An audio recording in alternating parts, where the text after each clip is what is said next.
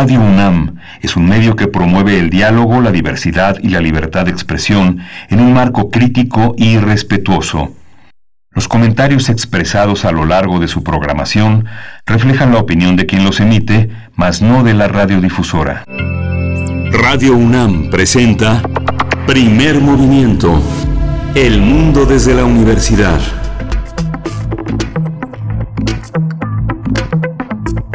Días, muy buenos días. Ahí estamos ahora sí. Bienvenidos, bienvenidas a Primer Movimiento, bienvenidos a Radio UNAM y en este espacio matutino de información, de conversación, de diálogo que ofrecemos a ustedes cada mañana. Hoy que es martes 30 de marzo de 2021 y son las 7 con 5 minutos hora del centro, les damos la bienvenida a través del 96.1 de FM y también de la amplitud modulada en el 860 en www.radio.unam.mx, donde, donde sea que nos estén escuchando. Gracias por, por hacerlo, por estar en sintonía con Radio UNAM. Damos también, yo le doy la bienvenida a mis compañeros, a todo el equipo que está a sana distancia y quienes se encuentran también en cabina. Emanuel Silva está a cargo de la operación técnica esta mañana, Violeta Berber en la asistencia de producción, Frida Saldívar a distancia en la producción ejecutiva, el resto del equipo, como ustedes saben, pues con esta distancia, así está mi compañero Miguel Ángel Quemain. Muy buenos días, querido Miguel Ángel. Hola, Berenice Camacho, buenos días. Eh, buenos días a todos nuestros radioescuchas, a los radioescuchas que allá en el norte del país nos sintonizan gracias a estas eh, tres estaciones que se suman a este esfuerzo universitario de todos los días, la ciudad de Ciudad Cuauhtémoc, Ciudad Juárez y la ciudad de Chihuahua, gracias a la radio universitaria de Chihuahua, la radio Universidad de Chihuahua, que todos los días de 6 a 7, de 7 a 8 en el horario de la Ciudad de México, nos enlazamos. Hoy tenemos un día muy, muy interesante. Vamos a hablar del LAMNO. ¿Saben qué es? Es, es? el Laboratorio Nacional de Materiales Orales, es un espacio de enorme riqueza interinstitucional, se estudia de una manera multidisciplinaria los discursos orales, las manifestaciones asociadas a, todo ello, los gestos, la memoria, la ritualidad, las expresiones musicales, todo esto con lo que se pretende abordar desde distintas perspectivas, un tipo de materiales que son el objeto de estudio para entender muchas dinámicas de comunicación sociales. Va a estar Berenice Granados Vázquez, ella es responsable técnico del Laboratorio Nacional de Materiales Orales y Ana Rosa Gómez Mutio, que es la subcoordinadora del área académica y de investigación del ANMO. Así es, y es que este laboratorio además eh, acaba de ser certificado con esta certificación ISO 9000, pues vamos a ver en qué consiste, de qué se trata, si ustedes no lo conocen, de verdad es un espacio muy interesante. Después tendremos, como cada 15 días en martes, la conversación con Federico Navarrete, le seguimos el hilo a la conquista ¿Quién escribió la historia de la conquista? Es el tema de esta mañana. Federico Navarrete, si no lo conocen, les comento. Él es historiador, antropólogo e investigador del Instituto de Investigaciones Históricas de la UNAM. También es escritor de diversos libros, artículos, novelas sobre la historia de los pueblos indígenas de América y también sobre eh, cuestiones de racismo en México. Así es que bueno, ¿quién escribió la historia de la conquista? Es el tema de esta mañana. Vamos a tener también eh, a Lorenzo Meyer, como cada 15 días. Lorenzo Meyer, que es un historiador, un investigador, un académico de tiempo completo, abordará el tema del lavado de hidrocarburos. En nuestra nota internacional nos movemos a Israel, las elecciones y eh, Benjamín Netanyahu. Vamos a estar conversando sobre pues parece un capítulo repetido, de hecho lo es, la imposibilidad de formar gobierno por parte de Benjamin Netanyahu. Vamos a conversar al respecto con Francisco Daniel Abundis Mejía. Él es doctor en Ciencias Políticas por la UNAM, profesor de la Escuela de Gobierno y Ciencias Sociales del ITESM Campus Guadalajara.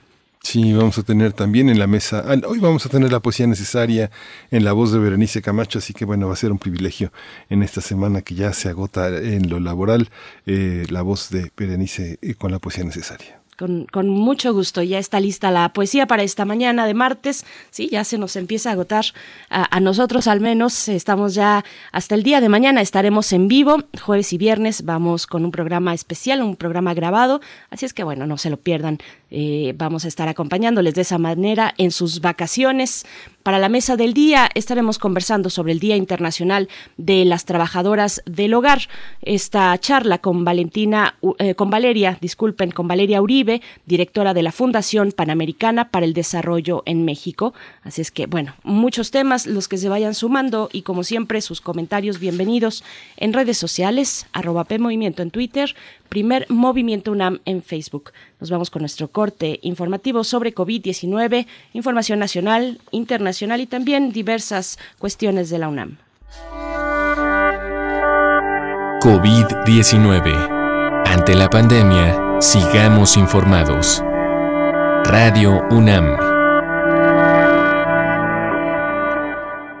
La Secretaría, la Secretaría de Salud informó que el número de decesos por enfermedad de la COVID-19 aumentó a 201.826. De acuerdo con el informe técnico ofrecido ayer por las autoridades sanitarias, los casos estimados son 2.421.845.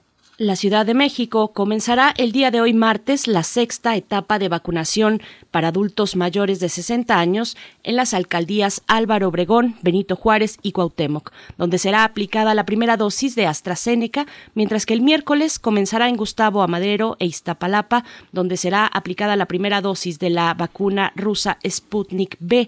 El gobierno capitalino contempla vacunar a más de 80 mil personas en estas alcaldías. Sí, en la información internacional, la, misión de expertos internacionales de la Organización Mundial de la Salud que viajó a China para investigar el origen del coronavirus consideró extremadamente improbable que el SARS-CoV-2 haya escapado de, algún laboratorio, sea producto de un accidente en alguna instalación de estas características. Los especialistas entregaron su reporte final, el cual fue dado a conocer preliminarmente por algunas agencias de noticias.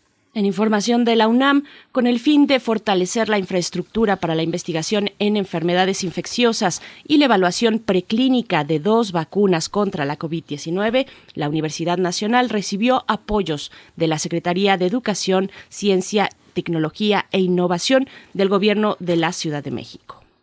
Sí, con esta contribución, los laboratorios eh, de nivel bioseguridad 3, que se ubican en el Instituto de Investigaciones Biomédicas y en la Facultad de Medicina Veterinaria y Zootecnia, evaluarán las vacunas, una desarrollada por investigadores del Instituto de Investigaciones Biomédicas y la otra por expertos del Instituto de Biotecnología.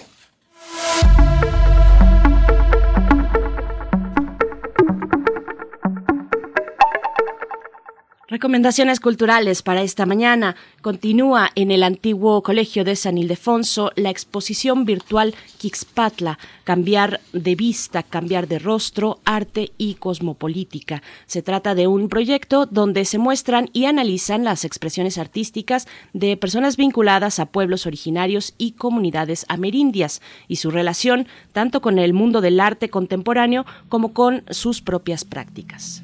Sí, la exposición virtual reúne cerca de 70 piezas de 40 artistas que se puede apreciar en las salas de San Ildefonso a través de un recorrido virtual en 360 grados. La exposición se encuentra disponible en el sitio web del recinto sanildefonso.org.mx. Por supuesto, bueno, ojalá que la puedan visitar y nos comentan si es así, eh, que les pareció muy interesante. Se, se presenta esta exposición eh, virtual en sanildefonso.org.mx. Vamos, vamos con música, Miguel Ángel. Vamos con música, vamos a escuchar de Panga Nebula Mira.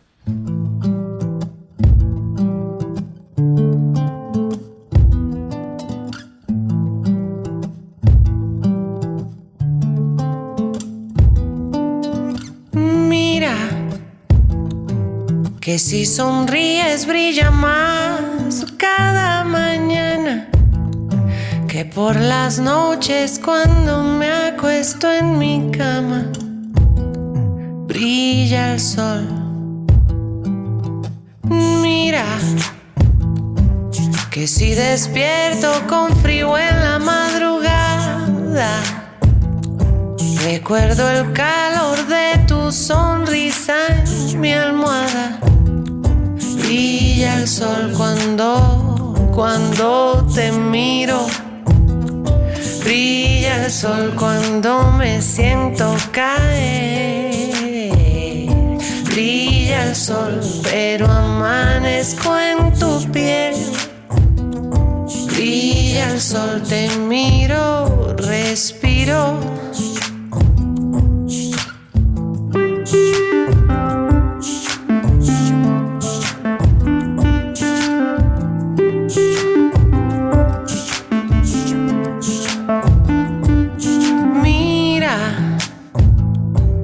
que es tu sonrisa lo que más quiero en el mundo.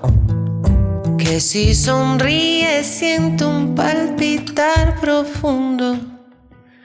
Brilla el sol cuando, cuando te miro. Brilla el sol cuando me siento caer. Brilla el sol, pero amanezco El sol de nochecita, de madrugada.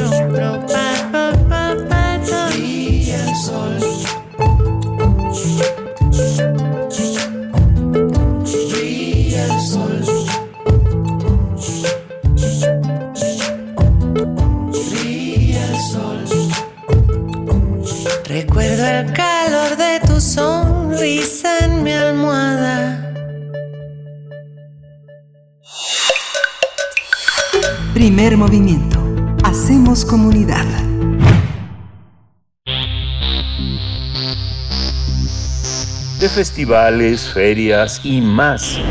Recomendaciones culturales. Con la participación de especialistas en oralidad de cuatro países fue creada la Red Iberoamericana de Estudios sobre Materiales Orales, eh, RIEMO, que tiene entre sus principales objetivos ofrecer información sobre los grupos de investigación e investigadores que conforman esta red, así como la consulta de su producción académica, libros, artículos, álbumes discográficos, productos audiovisuales, repositorios y elaboraciones web. Incluso desde su portal se permite la descarga de algunos contenidos y los usuarios pueden obtener información sobre los eventos y reuniones académicas que organizan sus miembros. Los especialistas de México, Brasil, Argentina y España que participan en la RIEMO tienen en común el trabajo con materiales orales en alguna de sus etapas, documentación, procesamiento o análisis. Con esta red, la UNAM alberga 17 micrositios de instituciones de los cuatro países participantes. La dirección de la plataforma es www.lanmo.unam.mx diagonal riemo.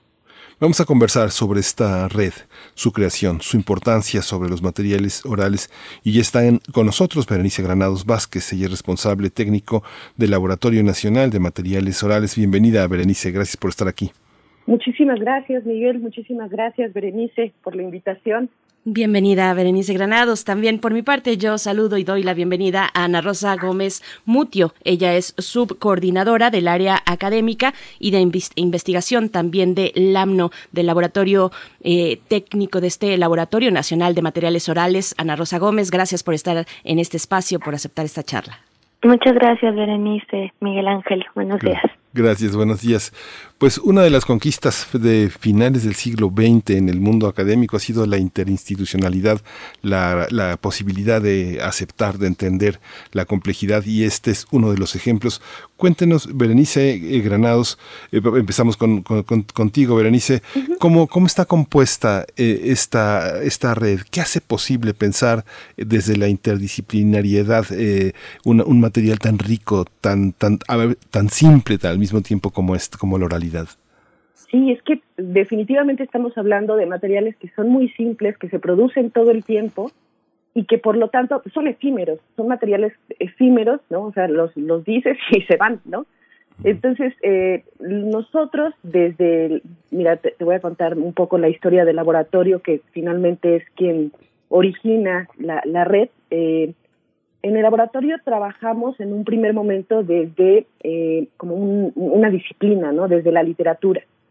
Eh, nosotros nos dedicábamos a la documentación de literatura oral pero bueno, a partir justo de, las necesidades que detectamos en trabajo de campo para documentar este tipo de información, pues nos dimos cuenta que es un material muy rico, que nos rebasa por completo disciplinariamente y por eso decidimos eh, más bien proponer formas adecuadas de documentación, procesamiento y análisis de este tipo de eh, materiales. Por eso lo llamamos así.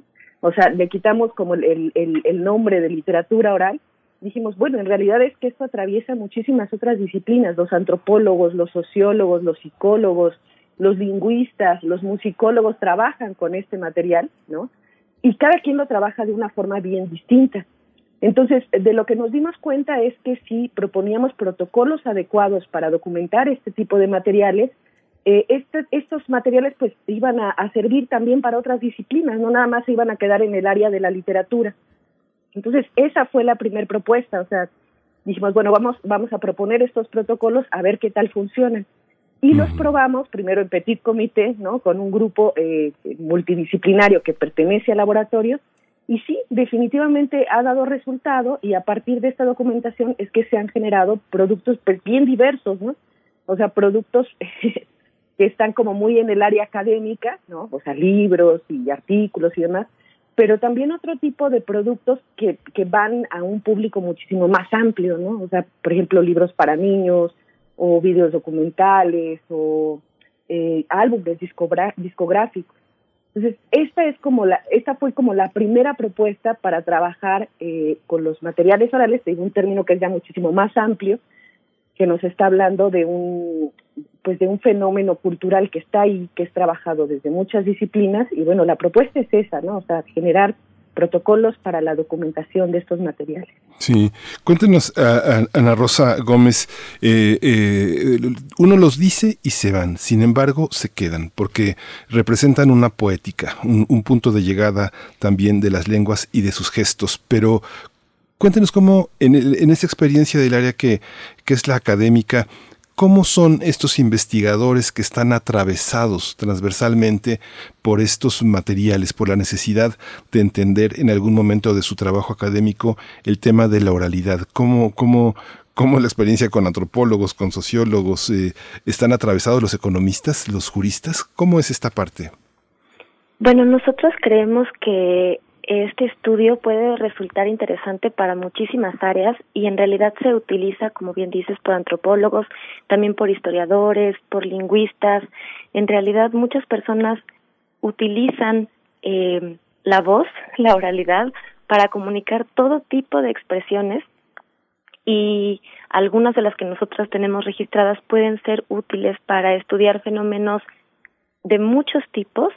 Eh, en el repositorio que tenemos hay alojados materiales que pueden ser de mucho interés para alguien que está haciendo una investigación lingüística y que tiene eh, alguna inquietud por ver cómo se habla en cierta región, pero también quizás el léxico que se utiliza por las mujeres.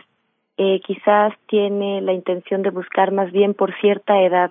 Entonces, eh, son materiales que al estar documentados, al estar catalogados, son fácilmente accesibles para cualquier investigador.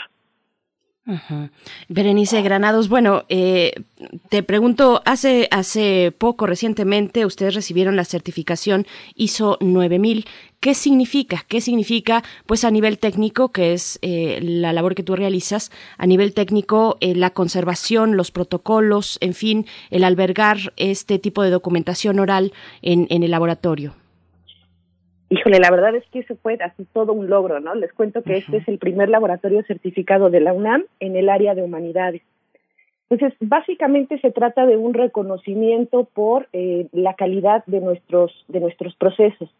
En este caso, nosotros en el laboratorio se producen muchísimos procesos, ¿no? Hay, hay varios procesos que se están llevando a cabo de manera eh, simultánea pero en esta ocasión nosotros certificamos solamente tres procesos. Uno que tiene que ver con la documentación de materiales orales en trabajo de campo, otro que tiene que ver con la documentación de materiales orales en ambientes acústicos controlados, ahorita les cuento más o menos de qué es esto, y uno, un, último que tiene que ver con la alimentación del repositorio, eh, del que ya nos hablaba Ana Rosa.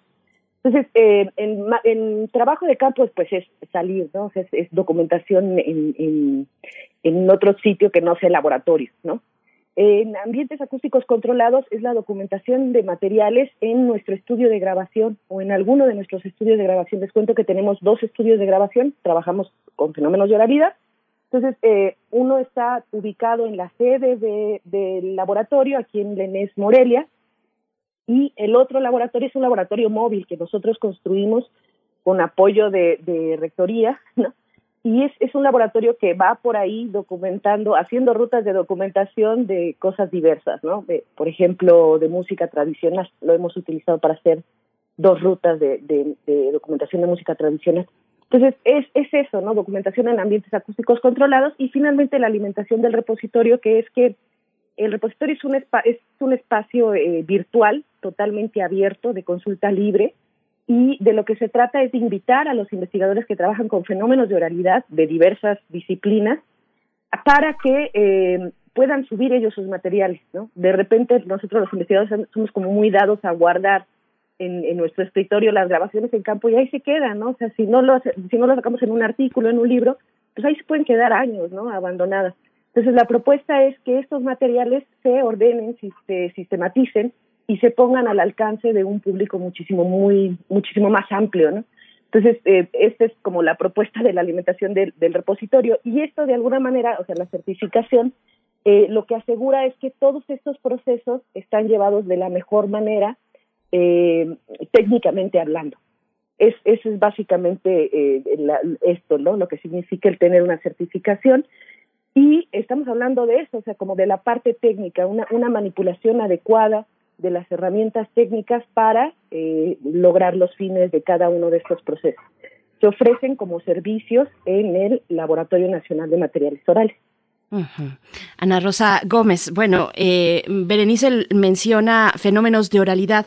¿Qué, qué, cuáles de estos fenómenos, qué, materiales son susceptibles de formar parte de estos archivos? ¿Dónde reside su valor documental? ¿Hasta dónde está el límite? Porque pues todo repositorio tiene un límite eh, físico, incluso aunque sea digital. Eh, pero ¿cuál es, ¿cuál es el valor que está detrás de los materiales que ustedes están eh, pues almacenando? Sí. Eh, algunos de los materiales que están en el repositorio se consiguieron a través de trabajo de campo, de entrevistas.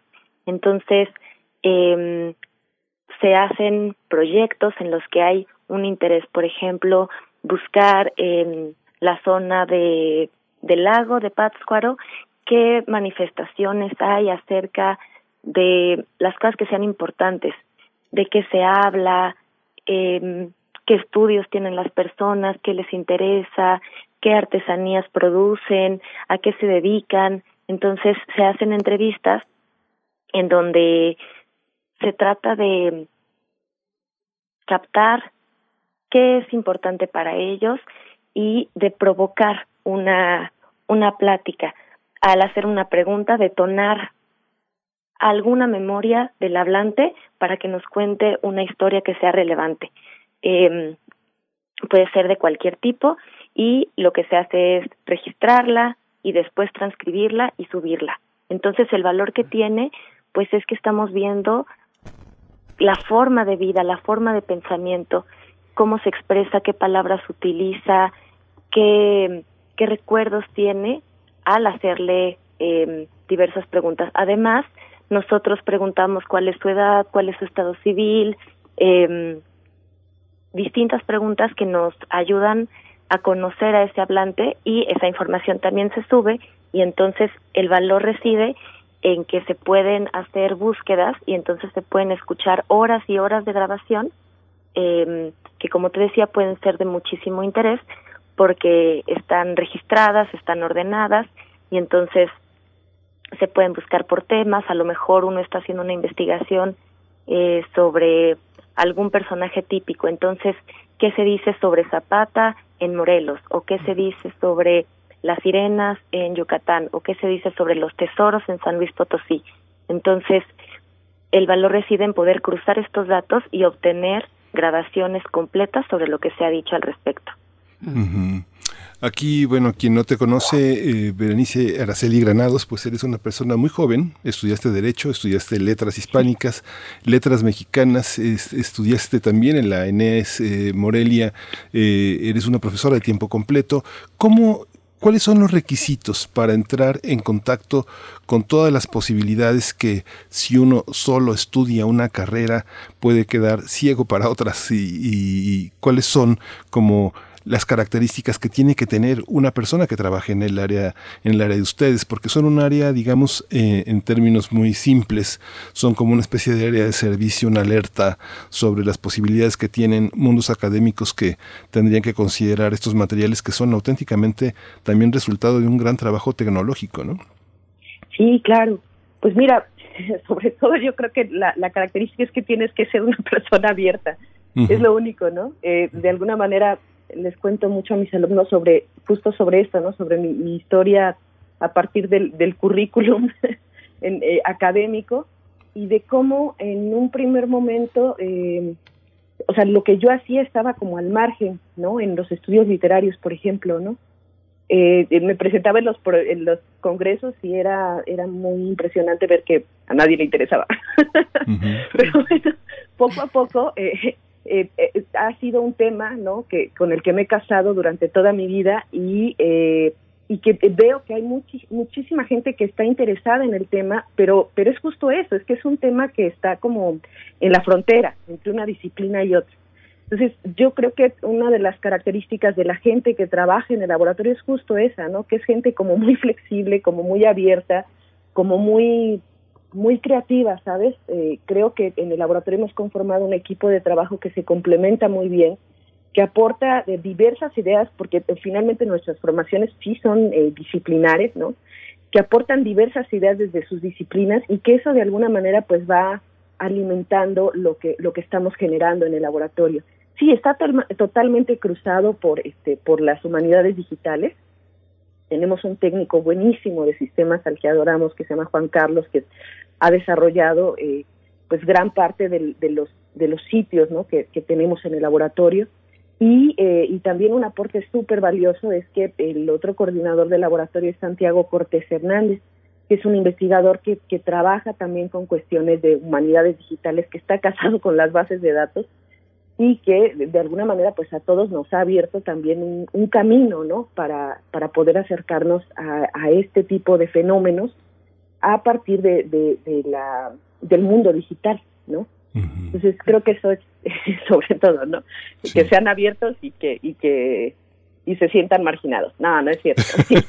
Ana Rosa, Ana Rosa Gómez, eh, ¿cuál es la? Hay una parte, nosotros en el radio, nosotros aquí en Radio UNAM, vivimos eh, eh, la, experiencia de, bueno, hay una fonoteca muy, muy, muy importante, hay un almacenamiento de materiales, hay un momento en que este, este, nos mordemos las uñas porque el disco duro se está llenando y porque son, tienen características muy especiales, pero en el caso de ustedes, la documentación de campo, la grabación en estudio, el proceso de materiales videográficos, todo lo que va al mundo y que tiene y que viaja a través de formatos digitales, ¿cómo se elabora? Cuéntanos un poco cómo es este, cómo es este trabajo, cuáles son eh, los dispositivos que yo veo que tienen en su infraestructura, pues son cosas que envejecen, que la tecnología rebasa, que los formatos a veces este, tenderán a cambiar. ¿Cómo enfrentan esa situación?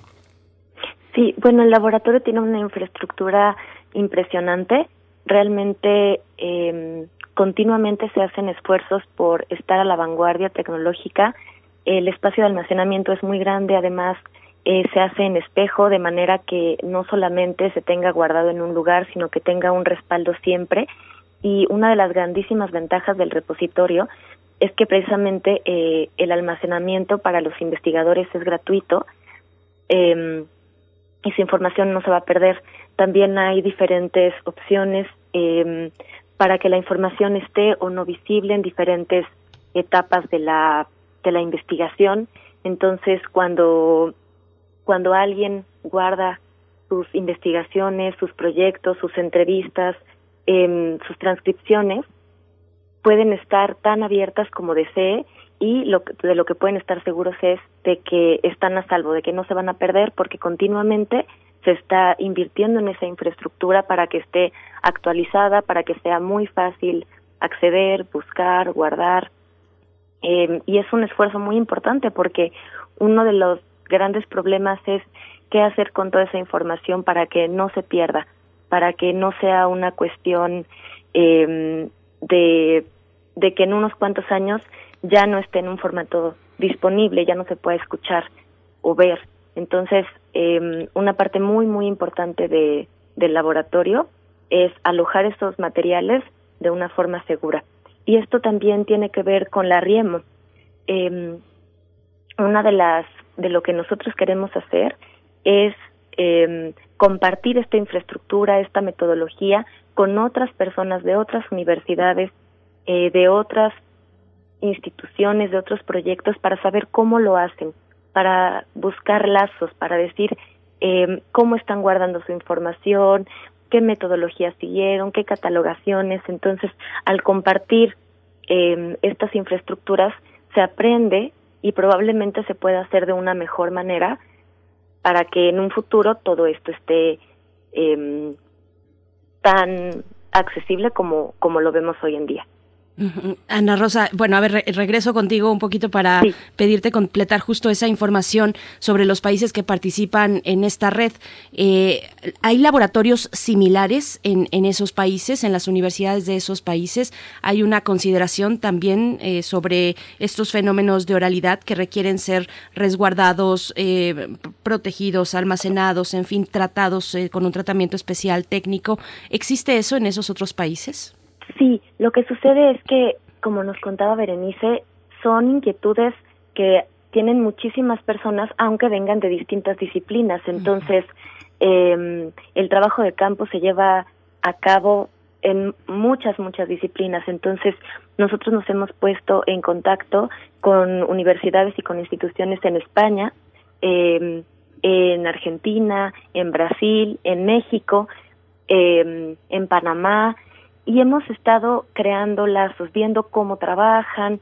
Eh, muchos de estos proyectos eh, nacen también, por ejemplo, como hacia manifestaciones de, por ejemplo, preocupaciones como qué hacer con los archivos escritos de, eh, con los archivos orales de, mm, por ejemplo, de Asturias. Ahí trabajamos muy de cerca con el archivo de la tradición oral de Asturias entonces, en este caso, el investigador Jesús Suárez López, él tiene un recorrido de toda su vida en el que ha estado recopilando información, haciendo divulgación de ella, estudios muy profundos y todos sus materiales se pueden consultar ahora en la Riemo. Entonces ahí podemos encontrar que en otro lado del mundo hay una preocupación similar a la que tenemos nosotros. Eh, también, por ejemplo, gracias al trabajo de Mauren ella es nuestra embajadora en Brasil, ella lo que hace es buscar grupos que, que hagan este tipo de trabajo y entonces eh, hemos trabajado con la Universidad de Bahía, con la Universidad de Marajao, eh, de Mato Grosso y vemos inquietudes similares, vemos propuestas de cómo catalogar, cómo entrevistar, eh, cómo procesar estos materiales. Entonces, sí, definitivamente eh, encontramos muchas, muchas similitudes eh, alrededor del mundo. Lo pregunto porque, bueno, aquí eh, en, en, primer movimiento tenemos un espacio los miércoles con el director de la Fonoteca Nacional, Pavel Granados, y nos habla de sus experiencias en distintos lugares y a veces se asombra también y nos asombra junto con él sobre eh, la inexistencia, por ejemplo, de fonotecas. No todos los países tienen fonotecas, ¿no? No todos los países tienen o las capacidades, sobre todo las capacidades. Siempre hay investigadores que, que realizan su trabajo con base en la oralidad, pero no necesariamente tienen un espacio eh, técnico dedicado para su resguardo. Eh, Berenice, te pregunto, ¿cómo, sobre el trabajo de campo que realizan ustedes, cómo deciden el lugar al que es importante ir a documentar y, que se registre, mm, por ejemplo, bueno, en un país tan importante en la oralidad como es México, ¿no? Que tiene, por ejemplo, tantas lenguas indígenas, pero algunos hablantes de algunas de esas lenguas indígenas, pues ya son muy mayores. Hay uno en un pueblo, otro hablante en el pueblo vecino y muy de pronto se juntan de vez en cuando en alguna fiesta y pueden hablar y la comunidad puede eh, estar atenta a ese fenómeno de oralidad, si lo ponemos en términos muy académicos, pero eh, eh, cuéntanos un poco de esto cómo hacen este trabajo de campo. ¿Estos archivos orales son hablados en español todos o también abordan lenguas indígenas? ¿Cómo es esta, esta cuestión de la riqueza oral en México? Claro, Berenice, me gustaría agregar algo más de la pregunta anterior que le hicieron a Ana Rosa. claro. ¿Sí? ¿Se puede. Sí, por supuesto. Eh, bueno, decir que en realidad sí hay preocupaciones que son compartidas por los grupos de trabajo, pero también decir que en realidad el, Laboratorio Nacional de Materiales Orales es un espacio único en el sentido de que, eh, como ustedes bien lo apuntaron, ¿no? cuenta con una infraestructura que es única en el mundo. Y esto es algo que sí es como muy destacado y en ese sentido creo que de alguna manera México está siendo pionero, ¿no? En, eh, en, esta forma de trabajo, ¿no? Entonces, eh, por eso también la importancia de la RIEMO, porque está prestando eh, esta infraestructura justo para dar a conocer los otros proyectos que tienen preocupaciones semejantes en otras partes del mundo, pero que no cuentan, por ejemplo, con un micrositio para, para mostrar como toda la información que llevan documentada a lo largo de los años. ¿no? Entonces, creo que esto es importante y es un esfuerzo de la UNAM en el sentido de que el, mantenimiento de, del servidor o de toda la infraestructura con la que contamos pues tiene que ver con, eh, con financiamientos, ¿no? Que se han obtenido a través de CONACYT, ¿no? Eh, cabe a lo mejor decir que, es el primer laboratorio en el área de humanidades que, que, que se, que, o sea, que, fue aceptado por este, este programa de laboratorios nacionales, era como un, tenía un perfil como muy de científico, y bueno, eh, gracias a eso es que eh, como que pudimos acceder a toda esta infraestructura y, eh, y bueno, a que la UNAM también ha decidido seguir apoyando a los laboratorios para que puedan renovar su, infraestructura, ¿no? Que eso es muy importante. Entonces sí, es eso. Y te comento lo de las, lo del cómo elegimos. En realidad el, el laboratorio y está conformado por una serie de, de, investigadores que realizan campo en distintos sitios. Entonces eh, eh el, laboratorio responde sobre todo a las necesidades de los investigadores, no tiene que ver con esos proyectos de investigación que forman parte del quehacer del, del, laboratorio. Entonces, es así como eh, decidimos ir a, determinados sitios, ¿no? Depende mucho de, de, los proyectos de investigación que están en curso en el laboratorio. Ahora, por ejemplo, tenemos 18 proyectos de investigación que se están desarrollando en distintos sitios. Hay muchos de Michoacán, ¿no? Porque hay, hay gente que, que forma parte del laboratorio y que pertenece, por ejemplo, a la Universidad Michoacana de San Nicolás de Hidalgo o a la Universidad Indígena Intercultural. Eh, tenemos gente de la UAC, ¿no? De la Universidad Autónoma de Querétaro y demás. Entonces, estos estos proyectos se mueven en función de, de pues de eso, ¿no? De dónde dónde meten proyectos los investigadores. Y nosotros pues los apoyamos con el área técnica, con el área también de publicaciones, o a través de nuestros tres sellos. El discográfico, el videográfico y el, el editorial. Oye, Berenice, y eh, bueno, tú que estás tan eh, eh, evidentemente tan enamorada de la literatura y que la has estudiado, hay una hay una sensación en muchas literaturas del mundo. Uno piensa desde la literatura este finlandesa, este, sueca, danesa, todo todo el mundo tiene una todo el mundo construye una ilusión de la oralidad Muchas, eh, muchos investigadores, muchos críticos han hablado de la falsa oralidad en Rulfo. ¿Hay una falsa oralidad o, verdadera en el Quijote? ¿Cómo se ve la oralidad en la literatura? Ahora que ustedes trabajan, ¿qué de la oralidad se reconstruye en, en, en la literatura de un país? Pienso en la mexicana, pienso en esta cosa también un poco picasiana eh, de Jesús Gardea de, en Chihuahua, de Severino Salazar en Zacatecas, de cómo existe la oralidad o es una construcción. Pienso en Heraclio Cepeda en Chiapas. Eh. Pues mira, definitivamente lo que nosotros tenemos en, en el repositorio ya una vez que trabajamos, este, por ejemplo, los materiales orales que los procesamos y demás, pues se convierte en algo distinto, ¿no? O sea, finalmente eh, las transcripciones, las ediciones y demás, pues ya están filtradas, están mediadas de alguna manera por el investigador o por el documentador en trabajo de campo. Hay toda una línea dentro del laboratorio que tiene que ver justo con estos cruces entre oralidad y escritura, ¿no? Eh, y bueno, lo que sí te puedo decir es que cuando estás ya como muy, muy, muy metido en el rollo de la oralidad, de repente cuando te toca leer cuentos, te toca leer novelas, o sea, lo, lo lees y, te lo sientes bien distinto, ¿no? Pero pero bueno, es eso finalmente, ¿no? O sea, que, que las, las transcripciones, el procesamiento de esos materiales, ¿no? Una vez que han sido documentados, pues se convierten en una cosa que es distinta, que ya no es ya no es ese fenómeno eh, que, se, que se produce de forma eh, eh, natural. Podríamos decir que se trata, que lo que tenemos ante nosotros en realidad son modelos de interpretación de una realidad. Eso sería. Sí, Ana Rosa Gómez, pues ya nos tenemos que despedir, pero te quiero hacer una pregunta un poco loca, pero ¿todos los investigadores, todos los académicos escuchan lo mismo? ¿O hay una escucha particular del antropólogo que el sociólogo no tiene? ¿O, o en el terreno de las humanidades hay algo que se deje de escuchar? ¿Hay alguna formación académica que nos prive de escuchar algunos aspectos, el acento, las metáforas, eh, la poética? ¿Qué es lo que unos escuchan y otros no? Claro, creo que es interesantísimo pensarlo desde esa perspectiva, qué escuchamos algunos y qué no escuchamos. Eh, y creo que la respuesta que ha dado el laboratorio es muy importante. Eh, nosotros presentamos las entrevistas completas. No hay cortes, no hay una selección de esto es lo importante, esto no es lo importante.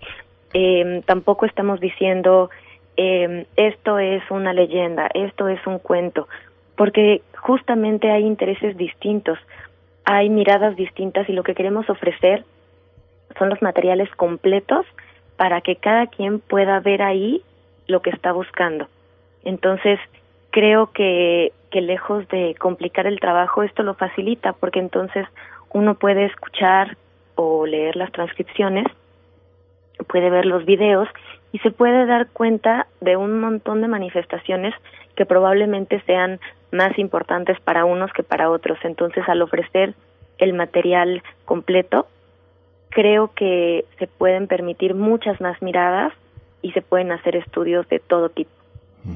Ay, qué, interesante pregunta te acaba de hacer Miguel Ángel. La verdad me quedé pensando mucho en ello porque a veces decimos la mirada es selectiva, la escucha pues no la podemos evitar, ¿no? Salvo por alguna cuestión física de salud, pero la escucha está ahí, a menos de que nos tapemos los oídos, pero está ahí, es invasiva en ese sentido, pero cuando esa escucha está relacionada o impulsada por una eh, investigación científica, una investigación académica, pues eh, ya está dirigida a priori, ¿no? Hacia dónde quieres mirar eh, bueno, escuchar, dirigir tu escucha. Qué interesante y, qué buena charla nos han dado esta mañana. Berenice Granados, responsable técnico del Laboratorio Nacional de Materiales Orales, eh, el LAMDO, eh, LAMDO por sus siglas, LAMNO. Está un poquito complicado. Muchas gracias por, por, esta charla. Igualmente para ti, Ana Rosa Gómez Mutio, subcoordinadora del área académica de investigación del AMNO. Gracias por, por, esta, por esta mañana. Pues gracias a ustedes. Hasta pronto. Bien, pues, pues nos, nos vamos con música, por supuesto. Nos vamos a ir con una canción que se llama Maquisa. La Rosa de los Vientos está a cargo de esta propuesta musical de la producción en esta mañana de martes.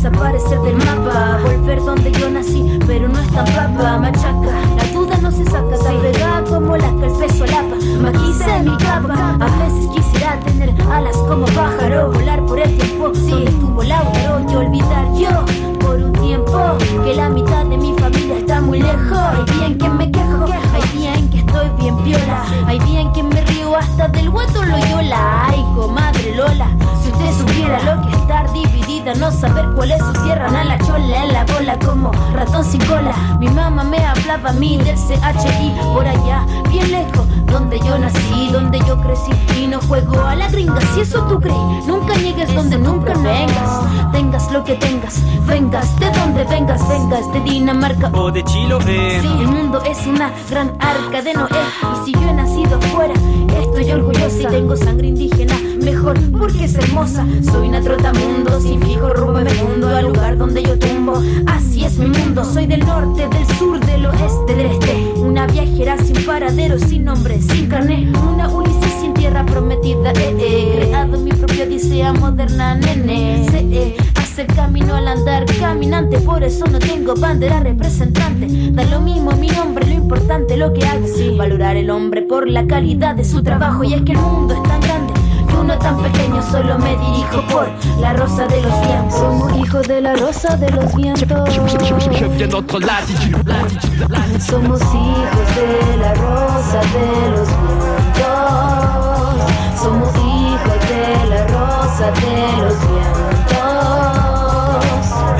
He seguido el camino de la calle, tan difícil que me pare como quien me calle. Donde me halle, nunca olvido mis raíces. Los países donde he vivido han unido su matices para que me caracterice con mi personalidad. Ser una persona de calidad, la calidad de la. Primer movimiento. Hacemos comunidad. Otras historias de la conquista. Muy buenos días, Federico Navarrete, ¿cómo estás? Bienvenido a Primer Movimiento, qué gusto encontrarnos una vez más. Hola, pues buenos días, Berenice. Buenos días, buenos días. Hola, Federico, buenos días. Hola, Miguel Ángel, buenos días. Qué gusto saludarlos otra vez. Igualmente, querido Federico, pues cuéntanos quién escribió la historia de la conquista. Bueno, pues la, la pregunta eh, creo que es una pregunta que se ha hecho muchas veces y que tenemos que seguir haciendo. El, este, y justamente en las próximas semanas, Noticonquista se dedicará a una serie de números especiales a hablar justamente de las diferentes versiones históricas de la conquista que se han escrito a lo largo de los siglos. Y hemos decidido empezar con la visión de los propios indígenas de la conquista. En los últimos 100 años, sobre todo a partir, bueno, 60 años, ¿no? A partir de la publicación del libro de don Miguel León Portilla, eh, La visión de los vencidos, se ha agrupado a las visiones indígenas de la conquista justamente como esos, como los puntos de vista de los pueblos que fueron derrotados. Y en ese costal de los vencidos se pone paradójicamente, en el siglo XX se puso, por un lado, a los mexicas, que en efecto fueron conquistados, como todos sabemos, y su ciudad fue destruida y capturada el 31 de agosto de 1521, pero también se pone a los tlaxcaltecas, cosa que a mí cada vez me parece más sorprendente, porque por otro lado todos sabemos que los tlaxcaltecas encabezaban el ejército que destruyó a los mexicas. Eran la mayor parte de los soldados del ejército, fueron los que dieron el apoyo logístico, fueron fundamentales para derrotar a los mexicas. Y entonces, ¿por qué poner a los tlaxcaltecas junto con los mexicas como vencidos? Esa es una visión de, de la historia que ve a todos los indios como derrotados, porque asume que la conquista fue la conquista que los españoles hicieron de los indios. Y esa visión pues ya no se sostiene más. Eh, con lo que hemos aprendido en los últimos 30, 40 años, pues sabemos que, que la importancia de los indígenas aliados a los españoles fue mucho mayor que ser simples asistentes o que ser seguidores de Cortés, sino que pues fueron los indígenas los que realmente permitieron la victoria que luego Cortés se adjudicó a sí mismo de manera individual, ¿no? Entonces, pues justamente Noticonquista eh, de esta semana plantea más bien que las visiones indígenas no son una sola, sino que son muchas. Por un lado está la visión de los mexicas, que en efecto fueron vencidos, y que escribieron sus historias de la conquista un poco para hacer la crónica de su derrota y para darle sentido a esa derrota, ¿no? Un sentido histórico, religioso, que les permitiera seguir viviendo. Pero ese no es el, esa visión, que sí se puede llamar visión de los vencidos, desde luego no es el caso de, de los historiadores de Chalco, Chimalpain, que había sido, cuyo los chalcos habían estado en el ejército vencedor, desde luego no es la, la versión de la, visión de Fernando de Alba y Xochitl, el gran historiador de Texcoco, que también se presenta como uno de los conquistadores y enfatiza que sus abuelos y sus bisabuelos combatieron al lado de los españoles, lo cual fue históricamente cierto, y desde luego no fue la versión de los tlaxcaltecas, porque pues sabemos que los tlaxcaltecas en realidad este, pues fueron los vencedores de esa guerra, ¿no? Entonces, justamente los artículos de esta semana lo que hacen es presentar este panorama tan amplio de diversas versiones. Y una de las propuestas que tenemos es que la visión tlaxcalteca de la conquista es mucho más importante de lo que hemos reconocido, porque, porque los tlaxcaltecas no solo fueron los vencedores junto con los españoles y otros indígenas de los mexicas, sino que también participaron en 20 años de guerra después de la caída de México Tenochtitlan, que fueron las guerras que las expediciones de exploración y conquista que constituyeron lo que llamamos la Nueva España. Llegaron hasta Culiacán en el norte, hasta Nicaragua en el sur, pasaron por Yucatán, pasaron por Guatemala, pasaron por Oaxaca, por casi todas las regiones de lo que después sería la Nueva España. Y entonces ellos, 20 años después de la guerra, apenas en 1550, comenzaron a pintar y a escribir su propia versión de la historia. El, el, lienzo de Tlaxcala es pues la historia visual de la conquista quizá más famosa y, y fue hecha por los tlaxcaltecas en 1552.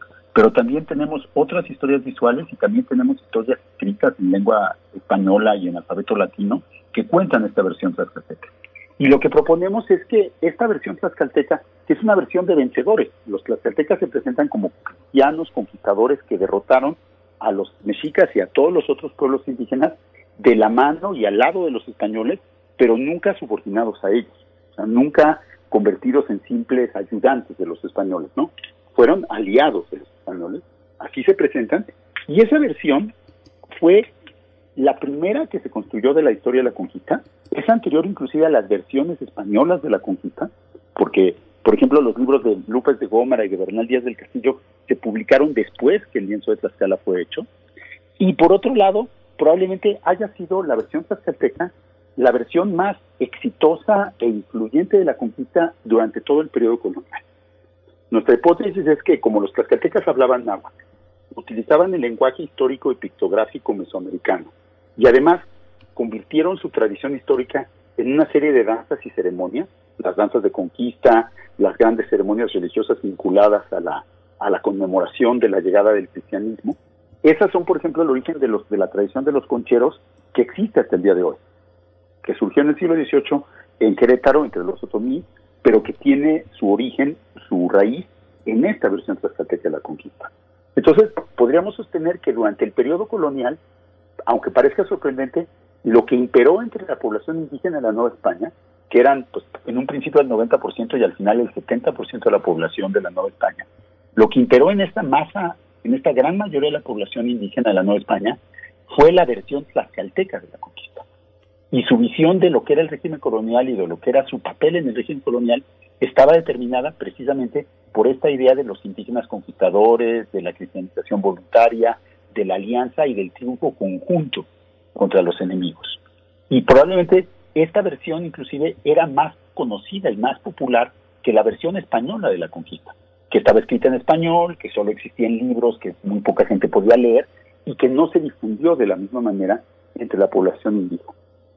Entonces, pues tenemos que lo que muchos años después se convirtió en una visión de los vencidos, de una manera arbitraria y sin un sustento eh, claro, en realidad fue una visión de los vencedores, la de los tlaxcaltecas, y no solo eso, sino que tal vez fue la visión histórica más influyente de la conquista durante 300 años, hasta la llegada de la independencia y la construcción de los discursos nacionalistas sobre la conquista.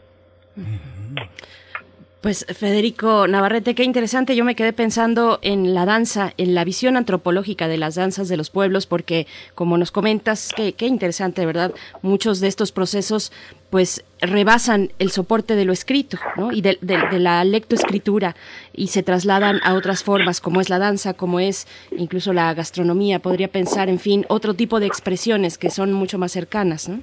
Claro que sí, pues lo que lo que se construyen son memorias históricas.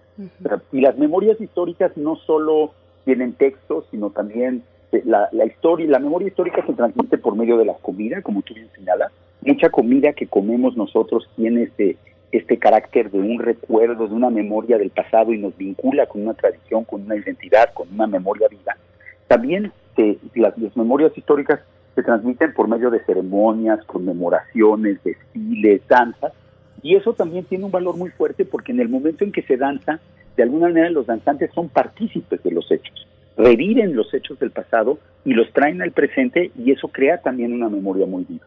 Y si vemos las danzas, ya hemos hablado de las danzas de moros y cristianos, pero si vemos estas danzas, estas danzas de la conquista o de moros y cristianos, se llamaban originalmente moros y cristianos, están repartidas por toda eh, el mundo indígena de México, casi todas las comunidades indígenas de México las tienen, y en la inmensa mayoría los indígenas bailan como los vencedores. no son los vencidos, son los vencedores. Entonces, pues eso es, eso es también una sobrevivencia de esta visión tlaxcalteca de la conquista.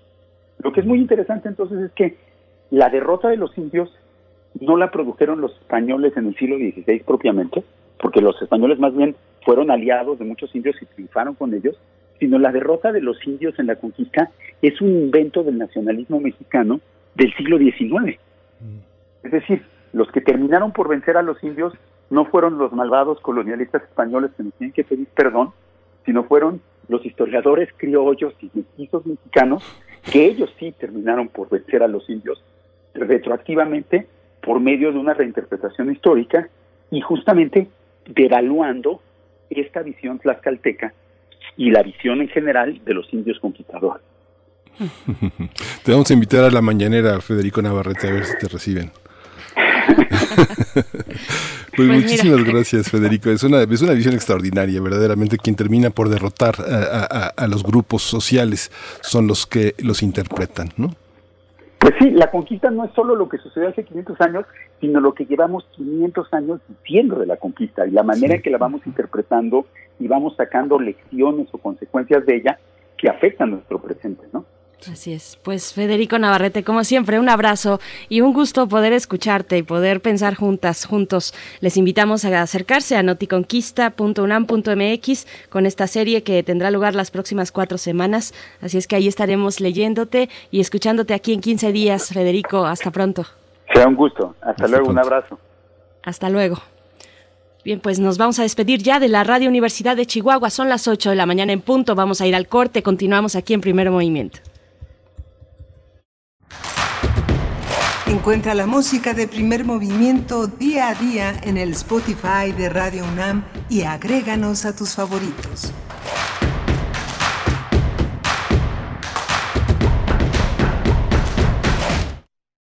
A las mujeres no se nos acosa, a las mujeres no se nos toca.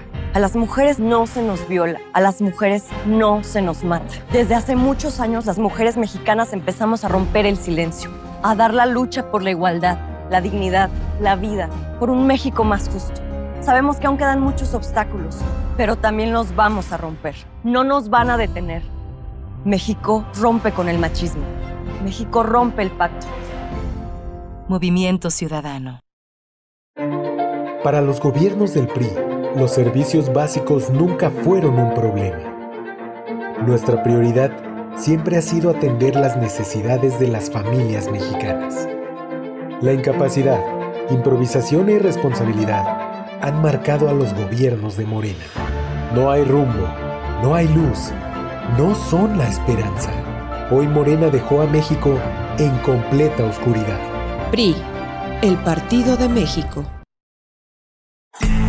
En el Instituto Electoral del Estado de México, nuestros ejes los planeamos con imparcialidad hacemos frases con certeza, imprimimos especial cuidado en la legalidad, le damos valor a la independencia, remarcamos sobre la objetividad y mostramos nuestra máxima publicidad. Nuestros valores democráticos los diseñamos todas y todos. Sigamos trabajando. IEM, Instituto Electoral del Estado de México.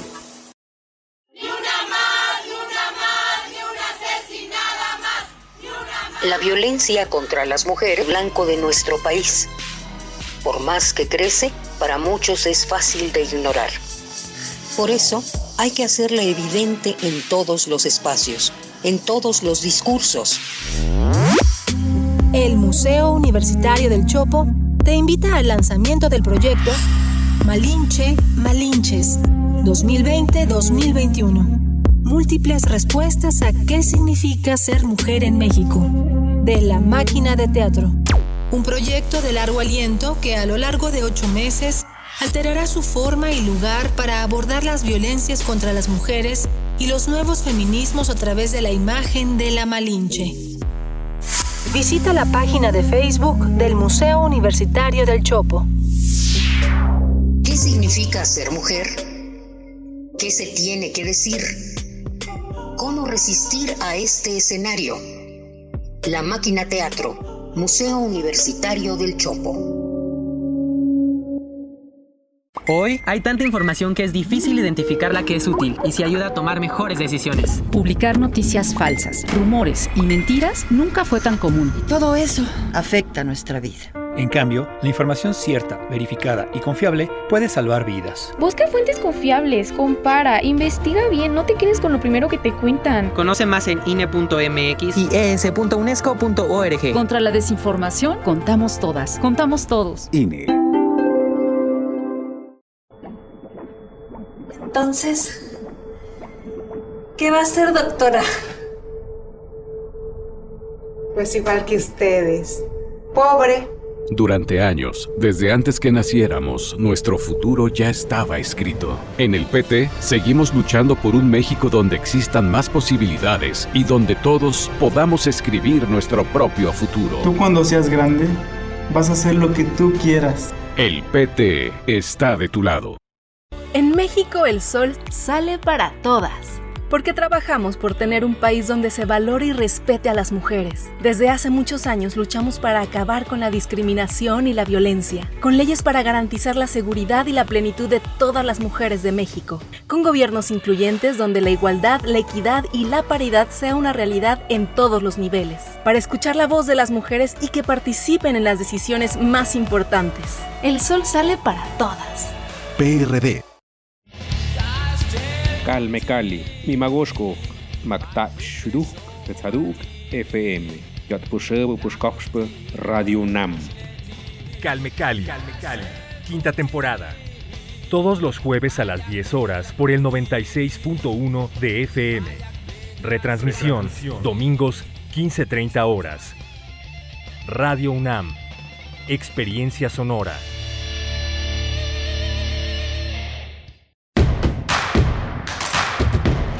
Síguenos en redes sociales. Encuéntranos en Facebook como Primer Movimiento y en Twitter como arroba PMovimiento. Hagamos comunidad.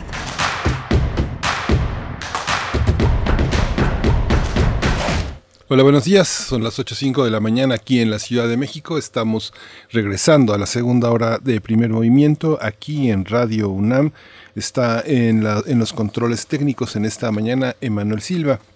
Está también Violeta Berber en la, en, en, la conducción de la nave, en la, en la asistencia de producción, Frida Saldívar en la producción ejecutiva y bueno, nos escuchamos ya en la ciudad de Morelia a través de la radio Nicolaita, que le damos la bienvenida, así como a mi compañera Berenice Camacho. Querida Berenice, buenos días. Muy buenos días, Miguel Ángel Quemain. Aquí seguimos en esta segunda hora, donde vamos a tener en unos momentos más la charla de cada 15 días en martes con el doctor Lorenzo Meyer. El lavado de hidrocarburos es el tema que nos propone para hoy, para hoy martes 30 de marzo. El profesor eh, Lorenzo Meyer, bueno, es profesor investigador universitario eh, con un interés sobre la historia política mexicana del siglo XX hasta la actualidad. Así es que eso para nuestra nota nacional, el lavado de hidrocarburos. Sí, vamos a tener también eh, las elecciones en Israel. Israel, las elecciones y Benjamín Netanyahu celebró la cuarta elección general en menos de dos años. Ni el partido Likud del primer ministro Benjamín Netanyahu ha ganado los escaños necesarios, eh, no, no los ha ganado para poder formar un gobierno. Vamos a tratar este tema con Francisco Daniel Abundis Mejía. Él es un especialista, él es doctor en ciencias políticas por la UNAM y profesor de la Escuela de Gobierno y Ciencias Sociales del ITESM, el campus Guadalajara. Vamos a, va a ser una conversación interesante, no hemos dejado de atender la cuestión de Israel y del gobernante Benjamín Netanyahu en esta dificultad para formar gobierno. Así es. Bueno, pues también venimos de una conversación, una charla interesante con Federico Navarrete, historiador, antropólogo, en la sección de otras historias de la conquista. Yo me quedé pensando, Miguel Ángel, en la función de la danza y también de la música. En un ejemplo completamente distinto, eh, está, eh, pensaba yo en el de lo que describe eh, Angela, Angela Davis. Angela Davis, esta filósofa feminista, activista afroamericana, eh, ella pues hace una revisión del blues, específicamente del blues y de las mujeres, como el blues, eh, bueno, previo, previo a la eh, a esta posibilidad, a esta emergencia de estos ritmos. Antes, cuando existía la esclavitud en los Estados Unidos, pues la población negra no podía elegir libremente a sus compañeros sexuales, por ejemplo. Y ya después se va transformando, bueno, es un recorrido muy interesante que hace Angela Davis en su investigación cómo llega el punto en el que el blues es un espacio de expresión de las mujeres, eh, un, una expresión del deseo individual donde destaca precisamente la propia sexualidad. Así es que bueno, muy interesante lo que podemos ver a través de la danza, a través de la música, de los ritmos, de otras formas de expresiones que pues dejan esta memoria de otra manera, ¿no? Sí, ¿te acuerdas esta, esta visión de María Sten, este libro de Ponte a bailar tú que reinas, que justamente esa lectura que una investigadora tan desprejuiciada, tan a distancia de lo que significaron las danzas y su recepción en la Nueva España, pues eh, es toda una visión que, que, ahora Federico Navarrete completa y que coloca en la narrativa de los vencedores y cómo los aparentemente vencidos colocan a los, eh, a los eh, colonizadores bajo la mirada interpretativa de la danza, las múltiples danzas. tuvimos en México una, una relectura de este mundo eh, polémica, en muchos, muchos momentos muy atacada de Amalia Hernández y la recolección de las danzas, eh, de los bailes que llaman típicos, tradicionales, folclóricos, que yo creo que tendrían que tener otras múltiples lecturas, se han eh, adornado con múltiples vestuarios de distintas épocas, con distintas perspectivas, que por supuesto han sido aliadas del turismo, pero en el fondo sobreviven esas danzas. En Ballet Nacional, Guillermina Bravo consideraba fundamental de construir su baile a partir de esas imágenes. Rufino Tamayo fue otra, otra, otra, otra visión que consideraba que la, eh, esta inmovilidad de la pintura tenía que generarse a partir de la enorme dinámica del movimiento dancístico. En fin, hay, yo creo que hay muchísimas lecturas que estamos en condiciones ahora más libres para abordar. ¿no? Por supuesto. Bueno, para cerrar, no sé si fue Emma Goldman, pero sí se le atribuye esta cita a Emma Goldman, esta eh, mujer de finales de, bueno, del final, la última, la primera mitad del siglo pasado. Ella nació por ahí de mediados del siglo XIX. Y, ella decía, si no puedo bailar, tu revolución no me interesa no está tan clara que, la maternidad de esta frase que corresponda precisamente a Emma Goldman. Si alguien tiene otra referencia, yo hasta ahí me quedé. Eh, pero bueno, es interesante verlo desde ahí también con esta anarquista rusa, eh, que, bueno, era sufragista también de las feministas sufragistas. Así es que bueno, está ahí este hilo de, ideas que les traemos nuestras divagaciones eh, en este espacio que nos lo permite y que es muy rico compartir con ustedes cada mañana. Nos vamos a ir, querido Miguel Ángel, con el doctor Lorenzo Meyer. Vamos. Primer movimiento Hacemos comunidad. Nota Nacional. Doctor Lorenzo Meyer, muy buenos días, bienvenido a este espacio. Como siempre, cada 15 días es un gusto escucharte. Muy buenos días en este martes santo, en que no puede uno estar, bueno, sí se puede, pero no se debe de estar en la playa y en esos sitios eh, vacacionales tradicionales. Ahora lo más recomendable es seguir encerrados. Aguantarnos los que podemos, eh, los que podemos. Así es, Lorenzo Meyer. en esta eh, charla quiero eh, poner en el centro la iniciativa del presidente para reformar la ley sobre hidrocarburos y en general también la, la de energía eléctrica. Son dos eh, iniciativas que están teniendo eh, lugar ahora su discusión y bueno, están revolviendo el eh, mundo de los negocios interesados en estas áreas. Aquí voy a tomar un, unas ideas de Ana Lilia Pérez, una periodista que se ha dedicado, bueno, no nada más a eso, pero en buena medida en los últimos tiempos a ver el tema de los hidrocarburos de Pemex, de la desviación que se empezó a eh, tomar la política petrolera eh, con las reformas que el, eh, la política esta de dejarle al mercado las decisiones más importantes en la economía y quitárselas al Estado. Eh, por considerar eh, en esta perspectiva que el Estado era muy, muy mal administrador de los bienes eh, públicos, que había mucha corrupción y sobre todo ineficiencia, que la mejor manera de operar en la economía es dejarle al mercado que haga sus eh, decisiones, que tome sus decisiones así a ciegas a la Adam Smith sobre dónde eh, eh, premiar, dónde castigar las iniciativas individuales en la economía.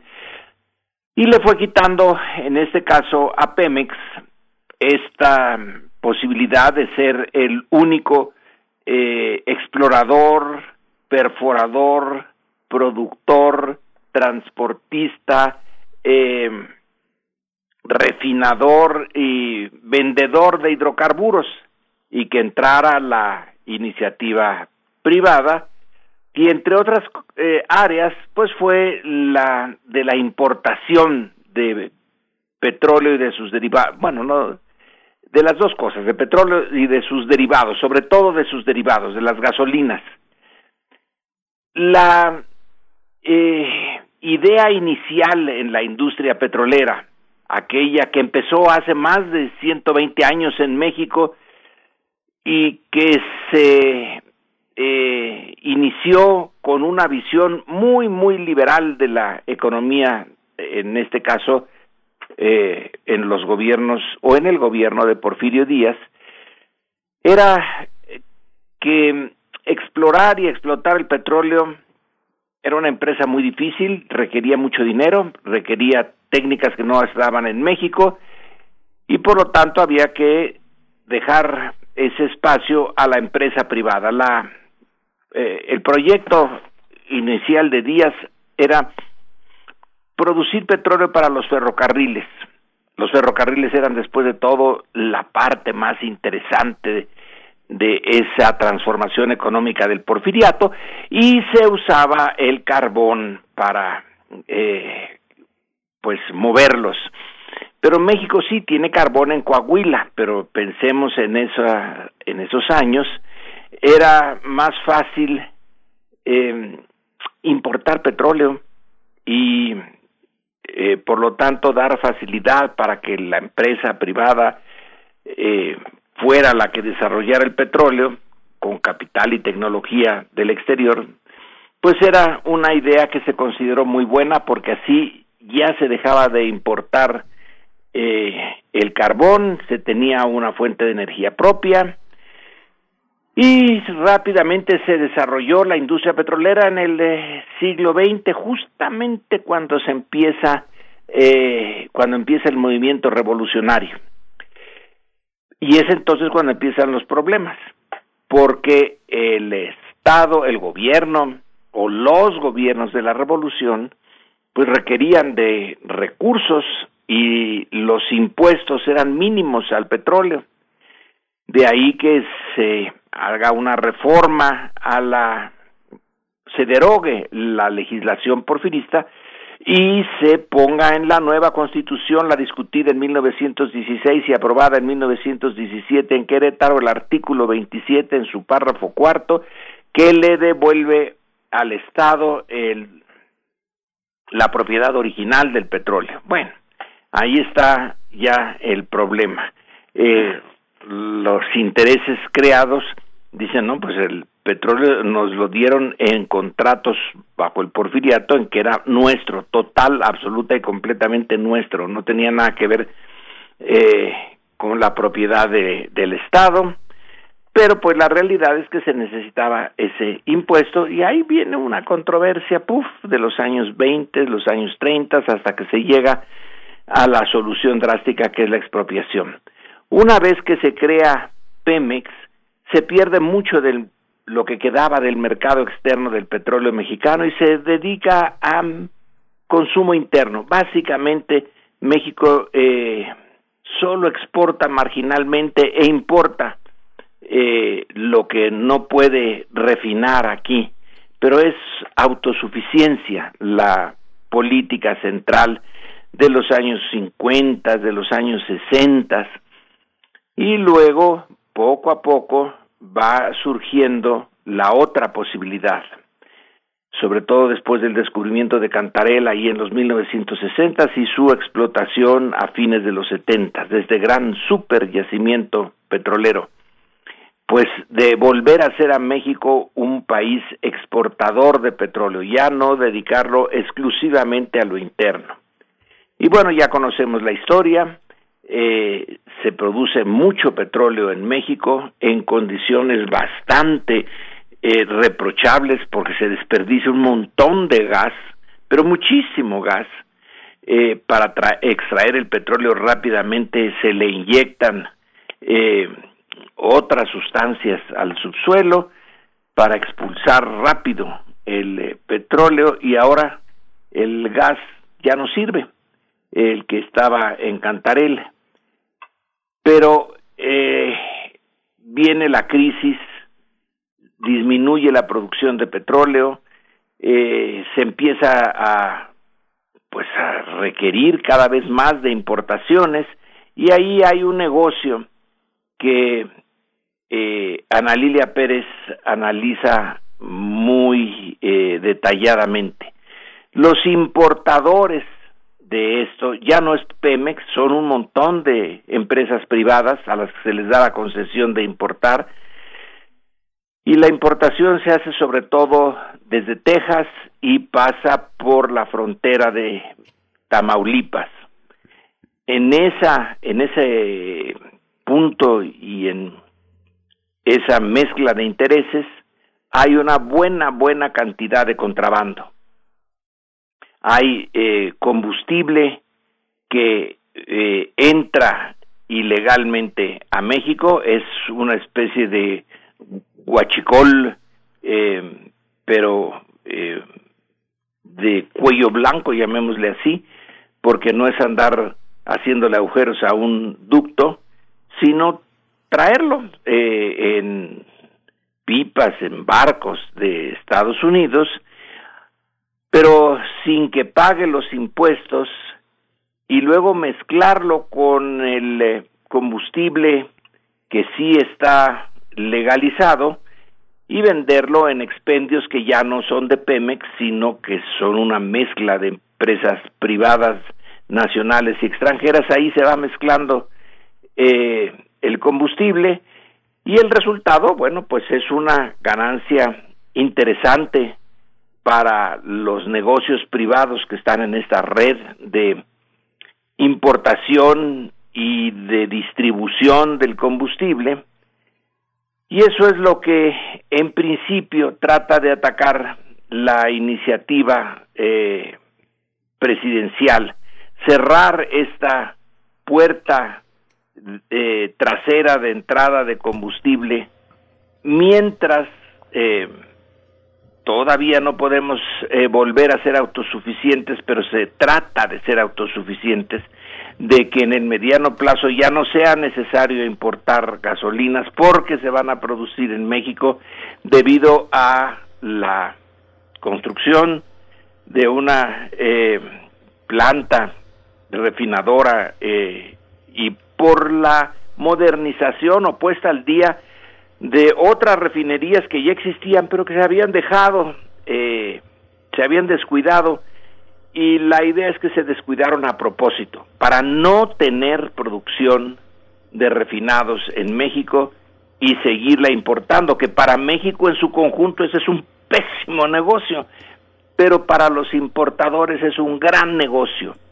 Entonces el interés particular sobre el interés general, bueno, pues es una historia viejísima, eh, no solamente en México, sino en el mundo, de la corrupción el interés individual se ve muy bien servido con políticas que son contrarias al interés general. Pero como el interés general no lo defiende nadie en particular, sino el gobierno, se supone, pero el gobierno está compuesto de individuos que encuentran eh, pues muy atractivo el eh, llegar a componendas a arreglos particulares en detrimento del interés general y en favor de su interés como eh, funcionarios pero corruptos. Y así que se hace toda esta mezcla de eh, intereses privados que se supone que la iniciativa esta que manda el presidente pues quiere atajar. Que va a atajar. Esperemos que así sea. Pero entonces ha desatado la ira de un montón de eh, personajes, algunos directamente ligados a la, al negocio de la importación y otros eh, que en ese ambiente que estamos viviendo ahora de las elecciones de mediados de sexenio, bueno, buscan eh, desde su óptica eh, problemas que puedan generar una visión negativa del gobierno para contribuir a derrotarlo en las elecciones de mediados de año. Así que algunos de ellos no tienen mayor interés personal en que en la importación de hidrocarburos y en la pues contrabando de los mismos, pero eh, se meten a la discusión como me estoy metiendo yo, como eh, se meten otros, en favor o del interés general o en favor de los intereses de los eh, particulares que están metidos en esta industria. Quienes están en contra de la propuesta de legislación señalan que esto es eh, inaceptable, que es ilegal, que es eh, es expropiatorio, expropiatorio no de algo físico, sino de sus derechos, sus contratos, ya los tenían y ahora ya no los están renovando, los están se están saliendo de esta área de la economía y señalan que eso va a ser terrible para el eh, consumidor a la larga porque va a afectar los precios, no va a haber quien traiga el petróleo y la gasolina o, y todo lo que se importa de derivados de hidrocarburos y que va a sufrir el mercado interno. Bueno, estas son suposiciones eh, que no son eh, del todo absurdas, pero que no se han materializado.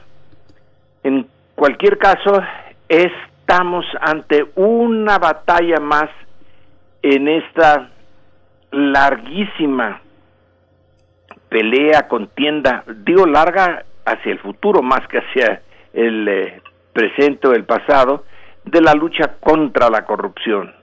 La corrupción es algo que está en todo el, cuerpo eh, de la economía eh, mexicana y bueno, detener el contrabando de combustible es una eh, medida que se supone que, todo gobierno debía de tomar, que va a afectar, que está afectando y que afectará intereses creados particulares, pero que en principio está diseñada para servir al interés general. Bueno, eso es en principio. Vamos a ver qué pasa. Pero ahorita, en este momento, ya se está hablando una de dos, o de un beneficio de millones de, de pesos en favor del fisco, que vaya, que si le hace falta al fisco mexicano recursos, tiene un montón de compromisos eh, de políticas sociales que podrían ahondarse si hubiera más recursos. Y por otro lado, se señala que esto afecta intereses legítimos eh, de empresarios que el ambiente eh, entre la gente de negocios es de pesimismo y que así no se va a invertir más en la eh, en las actividades productivas de México y que esto va a ser un desastre. En esas estamos, ese es el eh, punto que también se puede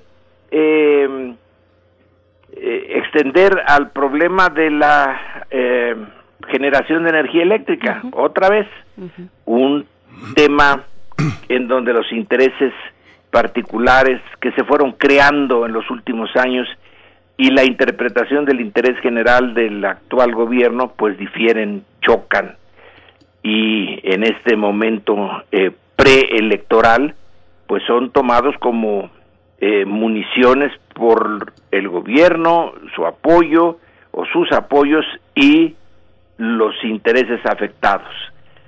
Pareciera que, y con esto concluyo, que la política mexicana de esta coyuntura, que es una coyuntura, a mi juicio, una coyuntura crítica, en donde se pueden sentar las bases para modificar el régimen en el que estamos metidos o eh, se puede desperdiciar esa coyuntura y, en fin, seguir más o menos como estamos, aunque no es posible volver al pasado, pero si no se hacen las reformas eh, adecuadas y tienen el apoyo eh, social, pues yo no sé a dónde puede desembocar esto, porque la idea de que si se detienen las políticas eh, del gobierno actual, podemos recrear el México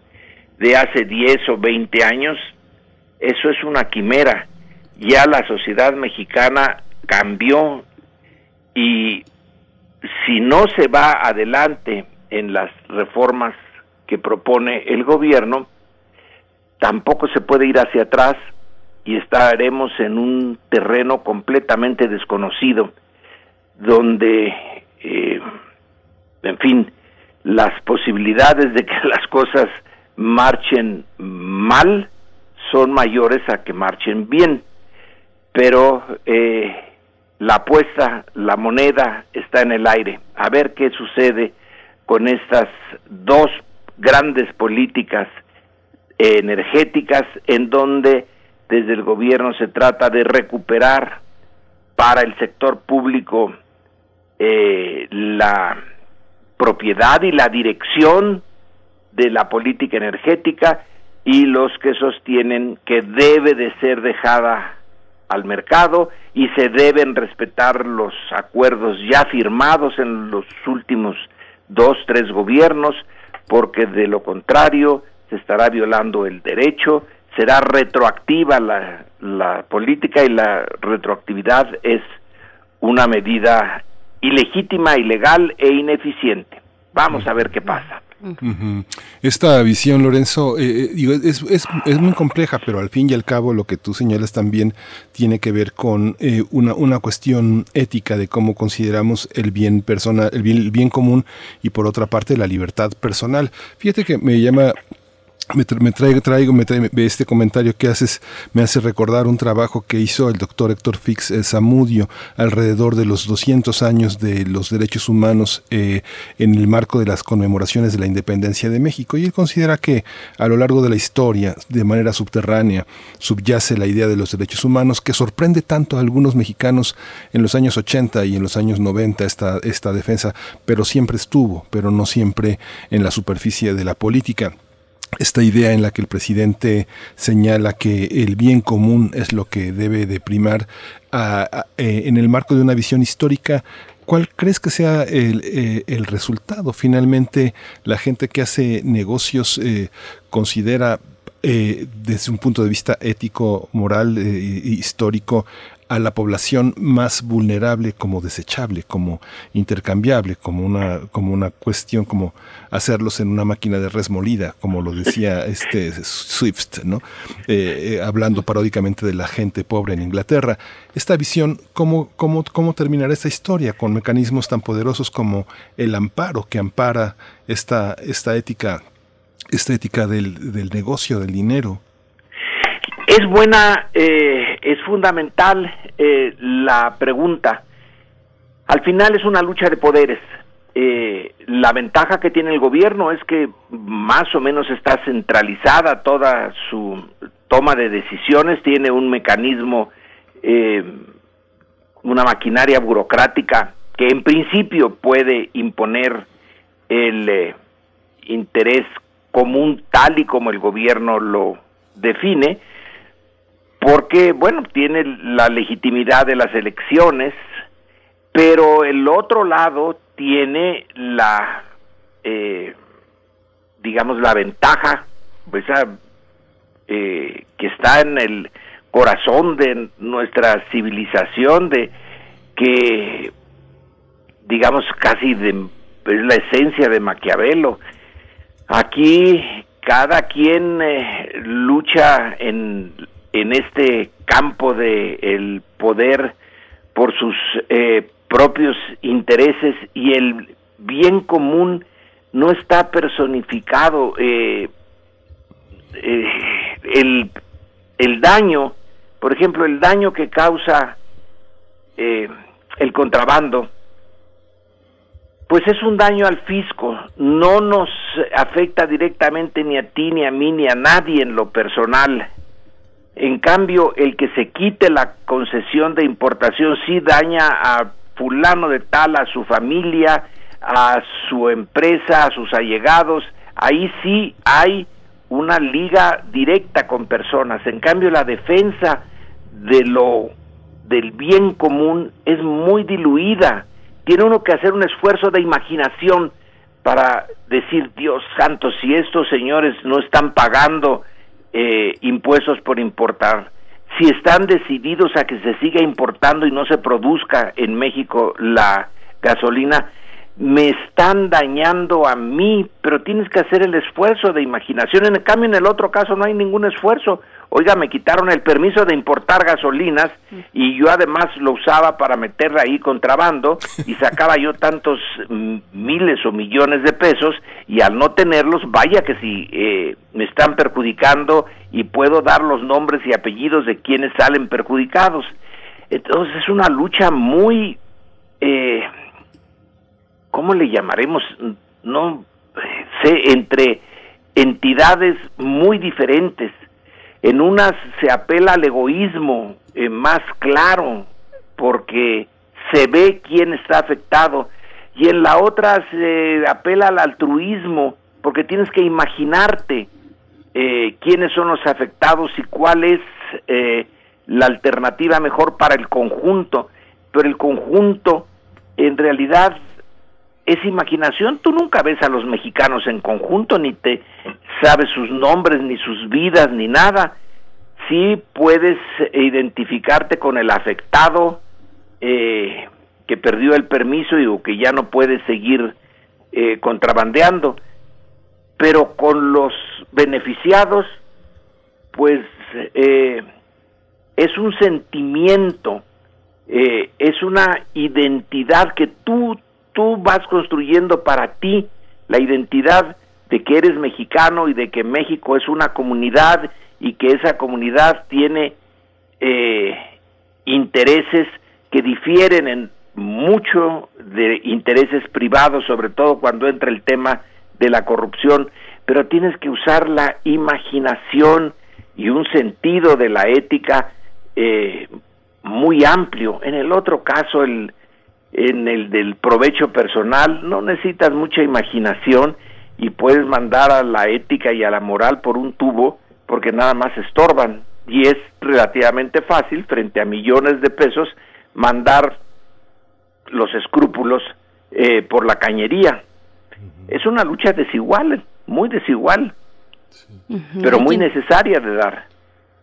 Así es, doctor Lorenzo Mayer. Bueno, yo pediría un último comentario porque hacías la referencia y pues sí, es inevitable pensar en la ley de la industria eléctrica que tiene este capítulo de tensión entre el Poder Judicial y el Poder Ejecutivo. Ahí en medio el, eh, el presidente de la Suprema Corte de Justicia, el ministro presidente Saldívar. ¿Cómo ves esta cuestión? Y ahora lo que se le suma, lo que ya nos has contado, pues, a esta iniciativa de hidrocarburos, pero regresando unos pasitos atrás de pocas semanas en realidad, o de todavía lo que está ocurriendo en este momento esta tensión que se ha generado con eh, la cuestión de la ley de la industria eléctrica, una tensión política también. Bueno, allí, eh, supongamos, llega todo esto a la Suprema Corte. Supongamos que la Suprema Corte, que en principio es un poder conservador, tiene que serlo en aquí en iba yo a decir en China, pero no sé cómo funciona en China la Suprema Corte, eh, en caso de que la haya, pero en otras partes eh, similares en su estructura a lo nuestro, es un poder conservador. Entonces hay que pensar que dentro de su lógica está el detener la, eh, la reforma eléctrica, porque afecta a empresas que ya tienen sus eh, turbinas funcionando, que ya hicieron sus contratos, y que obligan a la Comisión Federal de Electricidad a recibir su electricidad de los privados y compensarlos de tal o cual manera que nos parece eh, exagerada, pero que así está. Así está la ley, así están los contratos, se respetan, etcétera. Entonces, puede la Suprema Corte decir eh, los amparos son eh, legítimos y es anticonstitucional el tipo de cambio legal que eh, pretende este gobierno. Bueno, queda entonces la, como ya lo mencionó también eh, AMLO, pues la reforma constitucional, pero esa no está fácil, sobre todo si eh, en las elecciones que vienen se pierde eh, la mayoría del grupo que apoya al presidente. Y si no pasa la reforma constitucional, pues bueno, nos quedamos por un buen tiempo con algo que podemos, en mi caso y en el caso de muchas otras personas, verlo como ilegítima, esa ganancia que tienen los productores privados de electricidad en las condiciones en que la contrataron, pero no hay manera de echarlos hacia atrás. Y eh, habría que mantenerlos. Claro que con una atención constante, eh, que no es precisamente el mejor ambiente para los negocios ni para la política. Ahorita la moneda sí está en el aire, hay que ver qué dice la Suprema Corte y en caso de que eh, no decida en favor de la posición del gobierno, ver si éste puede modificar la Constitución. Claro, cada uno de estos pasos, ufule, lo que va a suscitar en los medios la polémica, la eh, defensa de los intereses creados es siempre, en todos los casos, muy eh, dura. Y si de por sí el ambiente está enrarecido ya en México, bueno, eso lo enrarecerá más.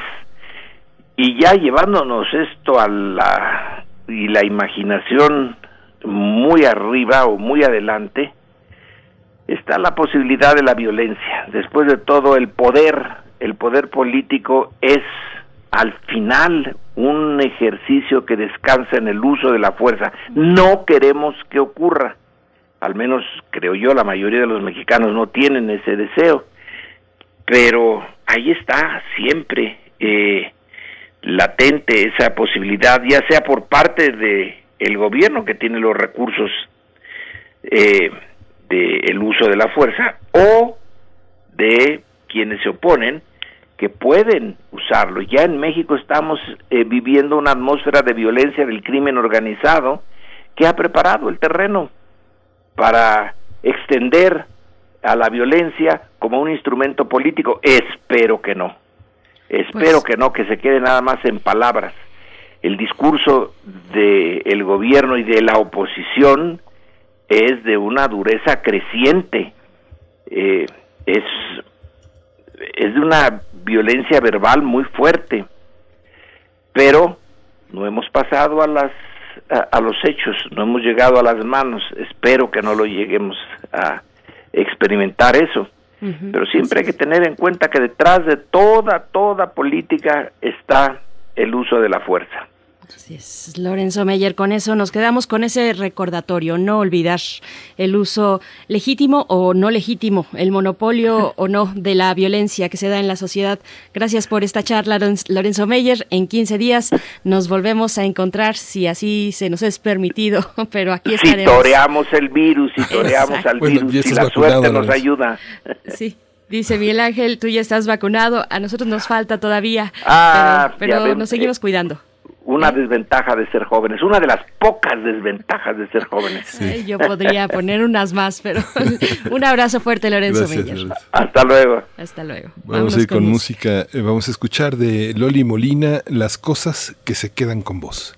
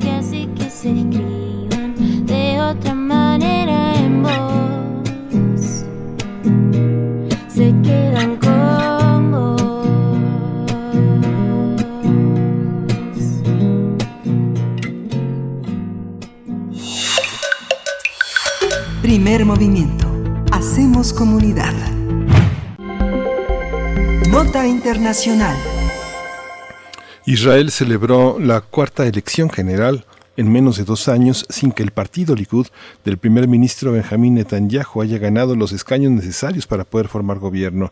Eso ha motivado que algunos especialistas señalen que unas quintas elecciones en los próximos meses es lo posible y lo deseable. Bueno, es que de 120 escaños que conforman el, el, Parlamento israelí, el partido Likud consiguió 30, mientras que el segundo partido más votado, el Yesh Atid, liderado por Yair Lapid, obtuvo 17 escaños. Para formar gobierno, el partido de Benjamín Netanyahu necesita una coalición con otras fuerzas políticas para sumar al menos 61 diputados. Sin embargo, 13 partidos consiguieron escaños en los comicios del 23 de marzo, lo que complica las alianzas. El resultado adverso de los comicios para el primer ministro se suman al proceso judicial en su contra por fraude, soborno y abuso de poder, lo que dificulta su permanencia en el poder y pone en riesgo la inmunidad de la que goza. Sí, vamos a conversar sobre esta situación con el primer ministro Benjamín Netanyahu y los resultados de las elecciones en Israel. Está con nosotros ya en la línea el doctor Francisco Daniel Abundis Mejía. Él es doctor en Ciencias Políticas por la UNAM, profesor de la Escuela de Gobierno y Ciencias Sociales del ITES. Es en el campus Guadalajara donde él se desarrolla y es especialista en Palestina, Medio Oriente y las nuevas formas de estatalidad en Palestina e Israel.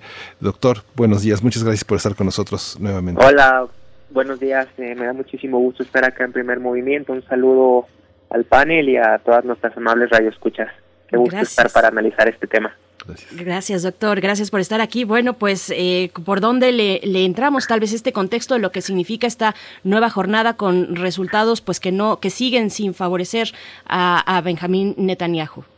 Sí, yo creo que, que lo primero que tendríamos que mencionar acá es el contexto en el que se dan estas elecciones, ¿no? Como ya mencionaban un poco cuando entrábamos al, al aire, eh, prácticamente, bueno, no prácticamente, las, son ya cuatro elecciones en poco más de dos años y ciertamente se ven en el panorama unas quintas, lo cual genera un desgaste a nivel electoral eh, muy amplio, ¿no? En, en, en, en un sector que de por sí ya no ya no confía en esta clase política israelí y esto se, se pone de manifiesto en el ausentismo que se dio en estas elecciones porque fue cerca del 65% nada más las personas que, acudieron a las urnas en una elección muy cuidada, sobre todo también por el tema de la pandemia, que esta también eh, fue, fueron elecciones muy particulares en un momento donde pues también Netanyahu aprovechó el, el, tema coyuntural de, de la COVID-19 eh, sobre todo en un momento de donde se ha hecho tanto énfasis en una, digamos, inmunización de los ciudadanos y las ciudadanas israelíes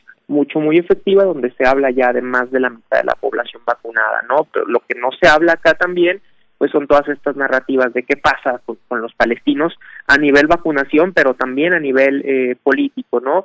Y entonces nos enfrentamos de nueva cuenta con un impasse que no es nuevo a lo que viene sucediendo en las últimas ediciones de estas elecciones, aunque encontramos algunas sorpresas populares y poder, si es que podemos llamar la sorpresa, ¿no? De entrada, como ya se mencionaba, un Likud que, que gana 30 escaños, pero sabemos que la Knesset, este parlamento israelí, eh, también tendríamos poner eh, eh, dentro de la mesa del análisis, pues toda esta narrativa en donde se, se habla de algunas pugnas por modificar este sistema israelí tan complejo, tan intrincado, que tiene la sociedad israelí bastante polarizada y en donde, donde tampoco hay tregua ¿no? para el escenario palestino. Un Likud que tiene 30 escaños, un Yair Lapid que se convierte también como hasta cierto punto como segunda fuerza, pero una derecha y una y sobre todo una izquierda que casi desaparece, es decir, tenemos este bloque eh, de apoyo hacia Benjamín Netanyahu está un poco más homogeneizado mientras que todas las, discrepancias, es decir, este bloque opuesto para formar gobierno de los 57 escaños de los 120, pues es totalmente heterogéneo, ¿no?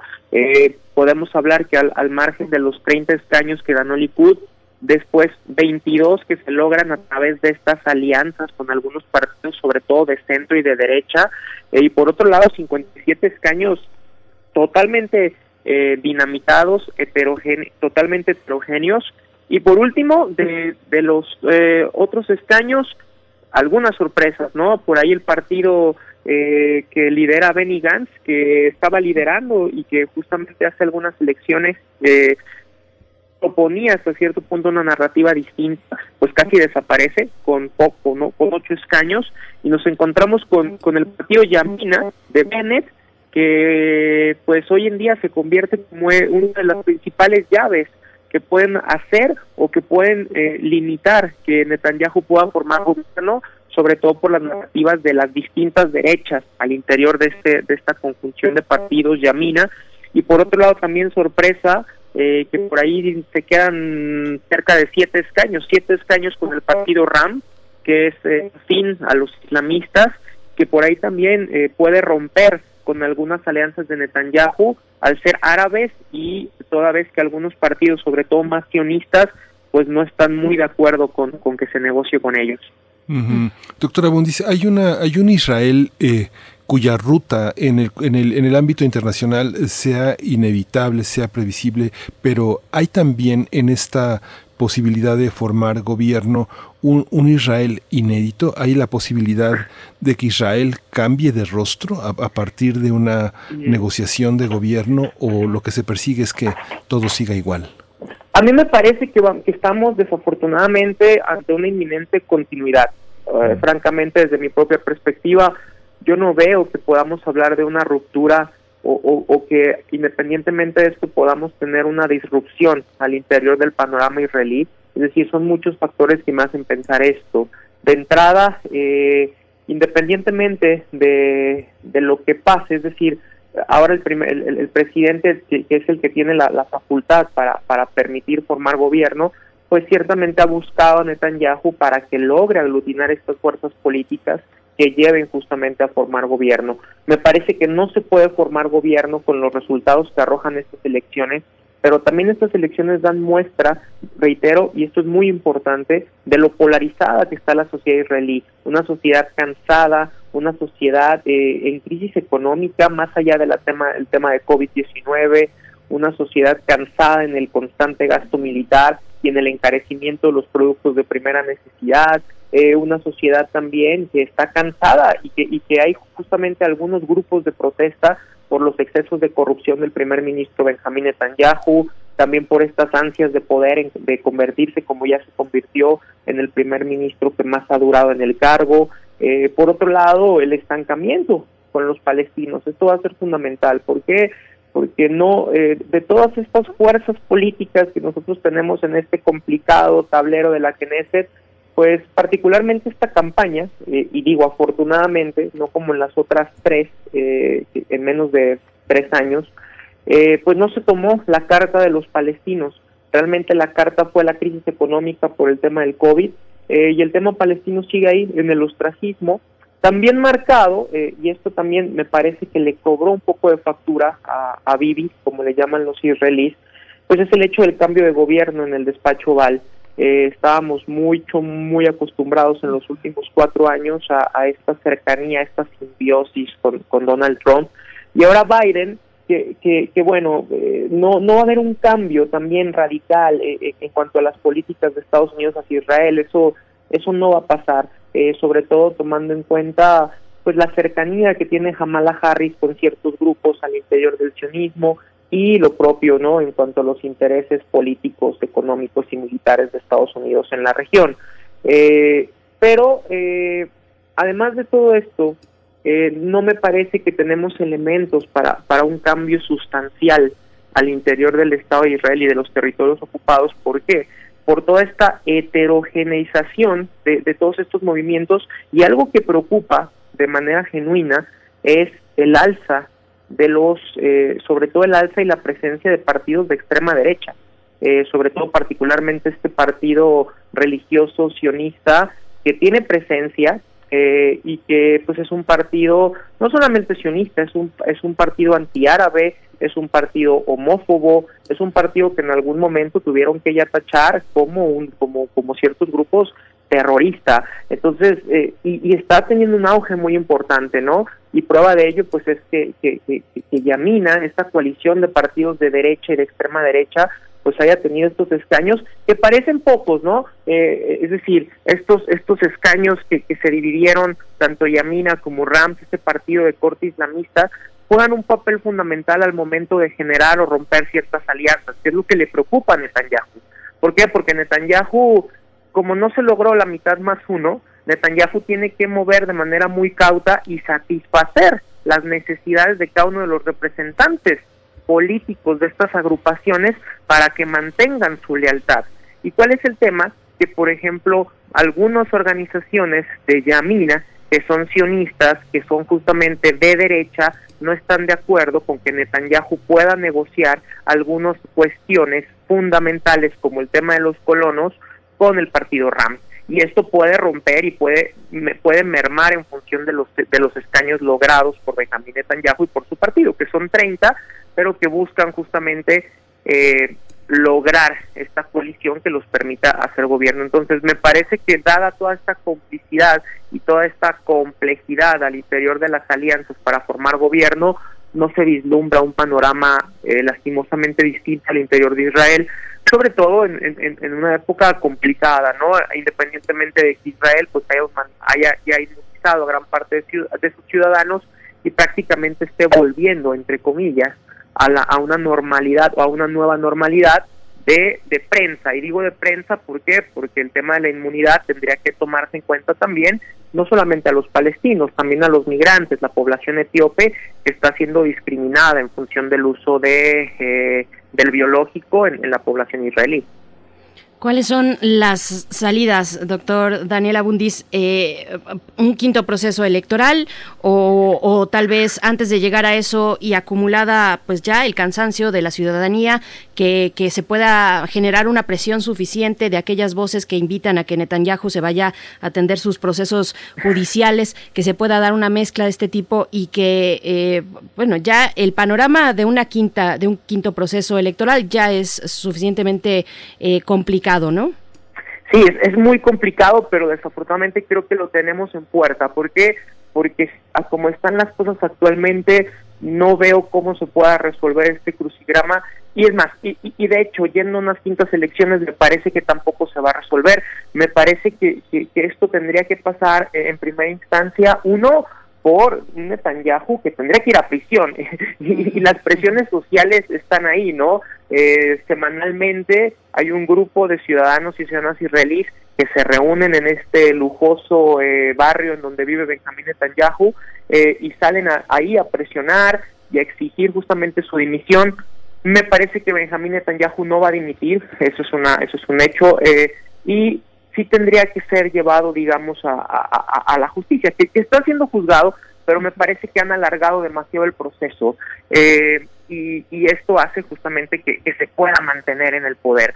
Me parece que, nos vamos a enfrentar a un proceso de unas quintas elecciones pues, que, vamos a ver en los próximos meses, pero tampoco creo, francamente, que, que estas elecciones vayan a cambiar mucho el panorama va a depender mucho y las elecciones en Israel me parece que, responden y, y, siempre sucede que, que, alguna coyuntura como las que suceden en Medio Oriente y particularmente en Israel y Palestina pueden detonar la simpatía o, el antagonismo por parte de los y las votantes. Reitero, unas elecciones marcadas por el, por el, por el abstencionismo, menos del 70% de la población votó, eh, una población cansada, un Benjamín Netanyahu desgastado políticamente hablando, sin Donald Trump en el despacho oval, pero pues también eh, tenemos eh, esta narrativa todavía de ciertos grupos muy duros al interior de Israel, sobre todo de la derecha, que lo mantienen ahí, es decir, estos 30 escaños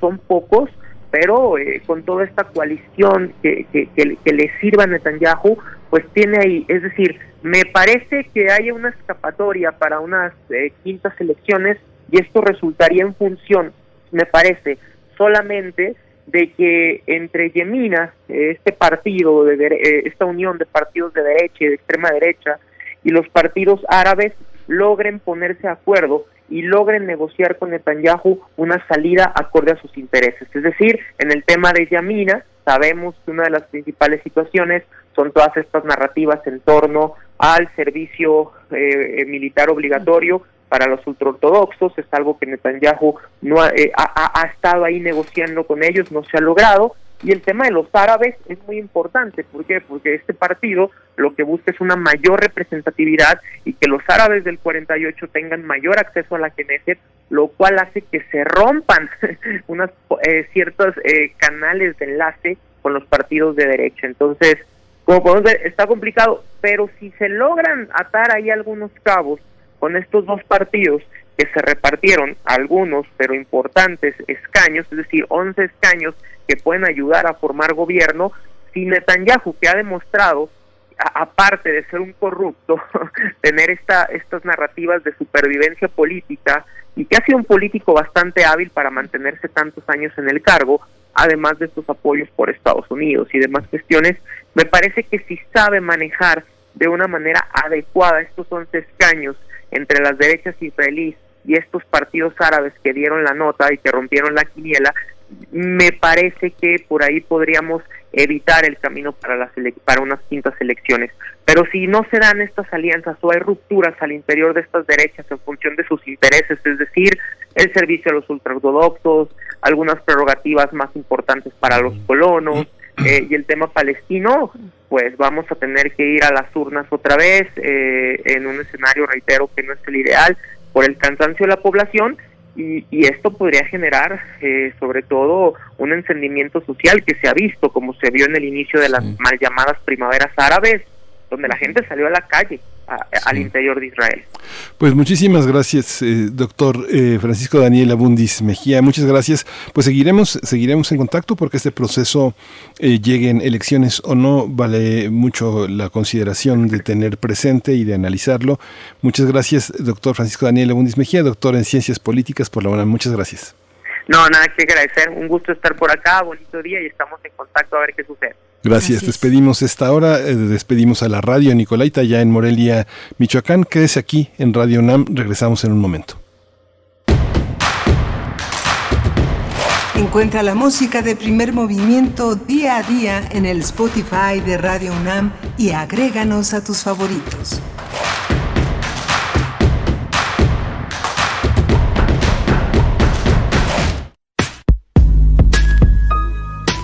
Para entender que el diálogo genera espacios colectivos y que la violencia no es opción, escuchar y escucharnos, construyendo igualdad, con María Amalia Fernández. Miércoles 10 de la mañana por Radio UNAM. Experiencia Sonora. Antes del Tribunal Electoral no existía un órgano jurisdiccional que defendiera plenamente nuestro voto. La democracia ha evolucionado y con ella la necesidad de instituciones firmes y autónomas. Ahora, nuestro derecho a participar en las elecciones se ha fortalecido. Sanciona a quienes ejercen violencia política en razón de género. También trabaja para que los grupos en situación de vulnerabilidad encuentren justicia. Como ves, el Tribunal Electoral resuelve conflictos que protegen los derechos político-electorales de todas y todos. Tribunal Electoral del Poder Judicial de la Federación. ¿A quien crea que tu voto vale una despensa? No. ¿A quien crea que tu voto vale unos pesos? No. ¿A quien crea que puede obligarte a votar como él o ella quieran? Dile no. No. No. no. Tu voto es secreto y tu derecho es ejercerlo en libertad. Si quieren comprar o condicionar tu voto, denuncia ante la Fiscalía Electoral que investiga y persigue los delitos electorales al 800-833-7233 o en www.fedenet.org.mx. Este 6 de junio, el voto sale y vale. INE. En México, el sol sale para todos. Defendiendo a las mujeres y los derechos de todos los géneros y preferencias. Con propuestas para acabar con las agresiones y los feminicidios. Reconociendo el derecho al matrimonio entre personas del mismo sexo.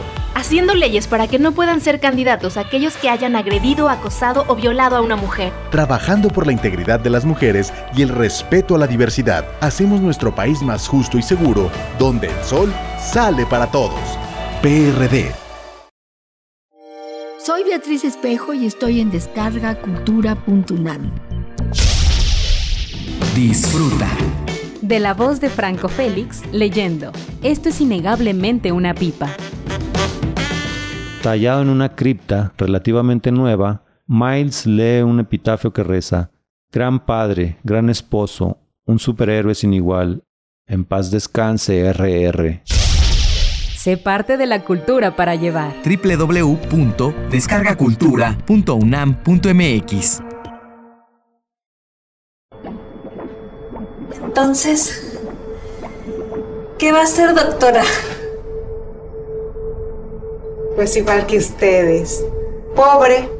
Durante años, desde antes que naciéramos, nuestro futuro ya estaba escrito. En el PT seguimos luchando por un México donde existan más posibilidades y donde todos podamos escribir nuestro propio futuro. Tú cuando seas grande, vas a hacer lo que tú quieras. El PT está de tu lado. Soy capacitadora asistente electoral y quiero contarte que en México son las y los ciudadanos quienes reciben y cuentan los votos de sus vecinos. Por eso ya estamos recorriendo nuestro país, para invitarte a participar como funcionaria y funcionario de casilla. Además de nuestro uniforme, llevamos cubrebocas, gel para desinfectar manos y áreas de trabajo, careta y otras estrictas medidas de seguridad sanitaria. Participa y ábrele la puerta a la democracia. Nos vamos a cuidar y te vamos a cuidar. El 6 de junio, el voto sale y vale. INE. En estas elecciones, votar es seguro. Lleva tu cubrebocas y tu INE. En tu casilla te indicarán dónde colocarte, respetando la sana distancia. Al ingresar, te colocarán alcohol en gel. Te pedirán mostrar tu INE. Solo tú la tocarás. Te darán tus boletas. Para votar, tienes la opción de traer tu propia pluma. Te aplicarán tinta indeleble. Sigue las instrucciones de las personas funcionarias de casilla. Nos vamos a cuidar y te vamos a cuidar. El 6 de junio, votar es seguro. Contamos todas, contamos todos. INE.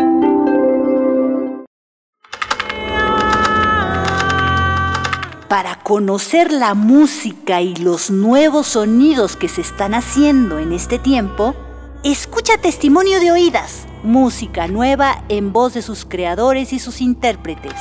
Martes y jueves, 1 a.m. Retransmisiones, sábados y domingos a la misma hora. 96.1 FM, 860 AM.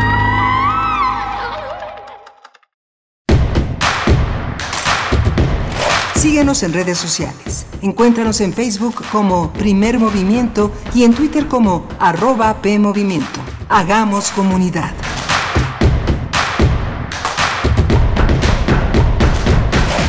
Nos encontramos iniciando nuestra tercera hora de transmisión en vivo a través del 96.1 de la frecuencia modulada, del 860 de la amplitud modulada y en www.radio.unam.mx. En este martes, martes 30 de marzo, los últimos eh, suspiros ya de este tercer mes del año 2021. Son las 9.7 ya, las 9.7 minutos hora del centro. Y saludo a mi compañero Miguel Ángel Quemain en los micrófonos, en la conducción como cada mañana. Miguel Ángel, ¿cómo estás? Hola, Berenice, buenos días, buenos días a todos nuestros Radio Escuchas, gracias por seguir con nosotros. Muchos de ustedes eh, en, silencio, sobre todo la comunidad académica que, escucha, que analiza, que eh, nos comenta, eh, a veces después de muchas de las, de las presentaciones que hacemos de, de los, de los temas a desarrollar. Muchas gracias por su interés, por su escucha, por difundir de boca en boca lo que la radio universitaria realiza todos los días el día de jueves y viernes tendremos un programa grabado en la estupenda antología que siempre hace Frida Saldívar en estos en estos momentos que tiene un oído muy atento, muy fino para eh, percibir lo que dura, lo que permanece entre nosotros y lo que vale la pena reconsiderar y poner a su disposición nuevamente. Berenice. Así es, y bueno, eh, recuperar lo que ya veníamos compartiendo con ustedes y que se desató desde el fin de semana con estos actos eh, violentos sobre eh, mujeres, mujeres que son asesinadas, que son víctimas de feminicidio, algunos que salen a la superficie, pero recordemos que son entre 10 y 11 los, el número de feminicidios que se dan día con día en este país. En su momento, la secretaria de Gobernación, Olga Sánchez Cordero, decía, podrían ser más por múltiples razones, por cómo se registran, por cómo se investigan, porque muchas veces los familiares de las víctimas no quieren eh, ir a denunciar por temor de, que esa violencia continúe. En fin, hay muchas circunstancias, pero esta cifra terrible oficial, entre 10 y 11 feminicidios se dan en este país. El presidente Andrés Manuel ayer, el día de ayer en la mañanera, pues habló al respecto de uno de esos casos, el de la migrante salvadoreña Victoria Salazar, que fue asesinada, asesinada en Tulum por parte y en manos de la policía. eh, ya la Fiscalía del Estado de Quintana Roo mm, dio un primer, bueno, un, primer acercamiento a lo que está haciendo la investigación, donde reconoce que esta migrante salvadoreña murió como resultado de una maniobra que le aplicó la policía. Ya hay cuatro agentes de la policía, los que estuvieron involucrados, pues ya están detenidos y en resguardo de las autoridades. Pero bueno, ahí está este pues reclamo de justicia en tantos ámbitos de la vida pública y privada también de este país.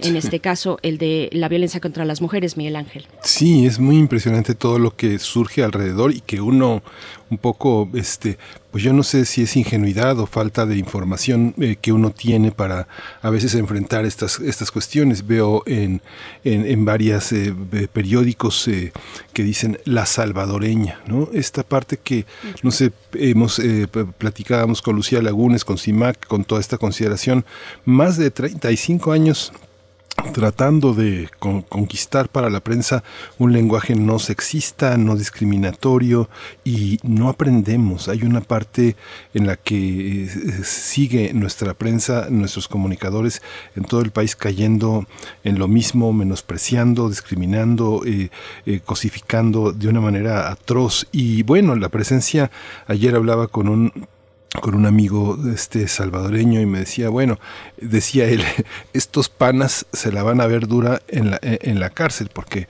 hay muchos, hay muchos maras allá adentro y se lo van a cobrar. Bueno, yo no había pensado en eso. Y luego la declaración del presidente del Salvador que señala a las autoridades mexicanas que detrás de esta de, esta, de este espectáculo tan atroz hay algo más, hay, una, hay un ajuste, una, una persecución de esta eh, migrante que tenía unos, eh, una, una visa humanitaria y que es perseguida perseguida mortalmente por un grupo de policías que, que según la declaración de Bukele e insinúa que son una especie de sicarios que se que concretan una, un encargo, ¿no? Es, es verdaderamente yo creo que rebasa cualquier especulación, Berenice, ¿no?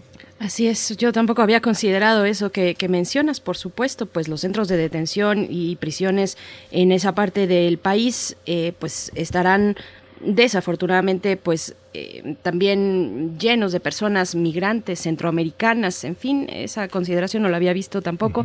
Las declaraciones eh, de la madre de esta mujer migrante salvadoreña, pues es pido justicia, pido justicia, no merecía mi hija morir de esa manera, pues a uno no puede más que destrozarle el corazón ver este drama de las madres en este país y, y en la región, pues Centroamérica en este caso, buscando a sus hijos, a sus hijas en este caso. Eh, en fin, es, es un drama terrible. Así es que, bueno, lo dejamos ahí como esta continuidad de lo que ocurrió pues el fin de semana en el estado de Quintana Roo. Fue Tulum con este caso de Victoria Salazar, migrante salvadoreña, pero también en Holbox, una mujer fue asesinada, su cuerpo fue encontrado flotando en el mar. Ella era eh, conductora de Uber, también se encontró ahí flotando su automóvil, en fin, en Cancún también otra mujer asesinada por un disparo en la cabeza eh, y otra también que fue quemada. Vaya, eh, no paramos con estas historias terribles este México pues sangriento contra poblaciones vulnerables y en este caso contra las mujeres, Miguel Ángel. Pero bueno, vamos, vamos a tener para esta hora que nos queda por delante, de aquí y hasta las 10 de la mañana, en la mesa del día, también un tema de mujeres trabajadoras en, este, en esta ocasión por el Día Internacional de las Trabajadoras del Hogar. Vamos a conversar con Valeria Uribe, directora de la Fundación Panamericana para el Desarrollo en México, este, este tema que les, les proponemos para la mesa del día y les invito invitamos a hacer sus comentarios en redes sociales, como ya lo han hecho con los eh, distintos temas que hemos manejado en esta mañana, arroba P Movimiento en Twitter, así nos encuentran, y también en Facebook, Primer Movimiento UNAM. Y con esto nos vamos, Miguel Ángel. A la poesía necesaria. Vamos. Primer Movimiento. Hacemos comunidad. Es hora de poesía necesaria. Varios pendientes eh, que me quedan ahí todavía para compartir con ustedes sobre nueva poesía o poesía que se dio a conocer ya desde el Día mm, eh, Mundial de la Poesía, el 21 de marzo, y sigo todavía con una lista larga de poetas, eh, muchas de ellas mujeres. Mi intención es que sean jóvenes y darlas a conocer también en este espacio. No siempre es así, pero bueno, en, en este, esto fue lo que me dejó a mí el Día Mundial de la Poesía y toca el turno de hablar de Mara Pastor, de escuchar su poesía. Es una escritora, editora y académica. Ella nació en 1980 en San Juan de Puerto Rico. El periódico de poesía de la UNAM ha publicado una selección de su trabajo de sus poemas, ahí lo pueden encontrar. Eh, realizó en la UNAM una estancia postdoctoral con el tema de investigación de la historia literaria del Caribe hispano en los años 70, en la década de los 70. Es autora de los poemarios eh, Candada por Error, Poemas para fomentar el turismo, Arcadian Boutique y Sal de Magnesio, entre otros. Y lo que vamos a, lo que van a escuchar, lo que les voy a compartir, es un poema titulado Los bustos de Martí de la escritora Mara Pastor. Los bustos de Martí. Un buen día todos los bustos de Martí comenzaron a hablar. Todos los hermosos bustos de Martí comenzaron a parlotear a Martí. Desde el Martí con cuerpo de Chacmol en el Vedado hasta el de Villa Lugano en Argentina o el de aquel parque tan céntrico en Shanghai, el mundo estaba lleno de martís hablantes, bustos de martí que se encaminaban como apóstoles al Popocatépetl, en rutas zigzagueantes y sonoras, hasta colocarse uno junto al otro. Todos los martí de América, todos los martí del mundo, todos los bustos de martí. Hubo quien creyó que era el fin de los tiempos. Hubo quien quiso enviar a sus tropas anfibias, a sus periodistas, para entrevistar a alguno de los bustos de Martí, pero el parloteo era tan masivo, estridente, que un Martí hacía imposible escuchar al otro, y todos, a su vez, se hacían rugido inofensivo, plomo fundido, ceniza de árbol.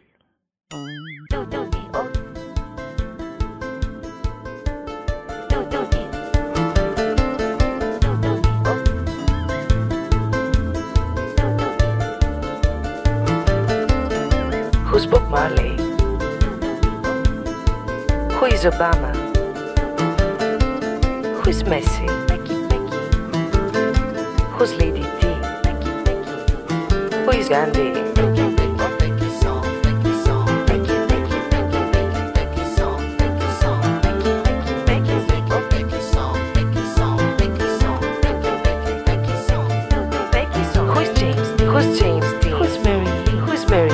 Mandela? Who's Pamela? Who is Dali? Becky, Becky, Becky song, Becky song. My name is Becky. My name is Becky.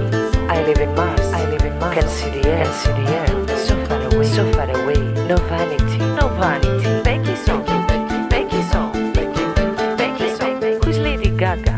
Who's Gaddafi? Who's Sarkozy? Who is BB? Who is sorry? Who killed Bambi? Becky, Becky. My name is Becky. I live in Mars. Can see the earth. So far away.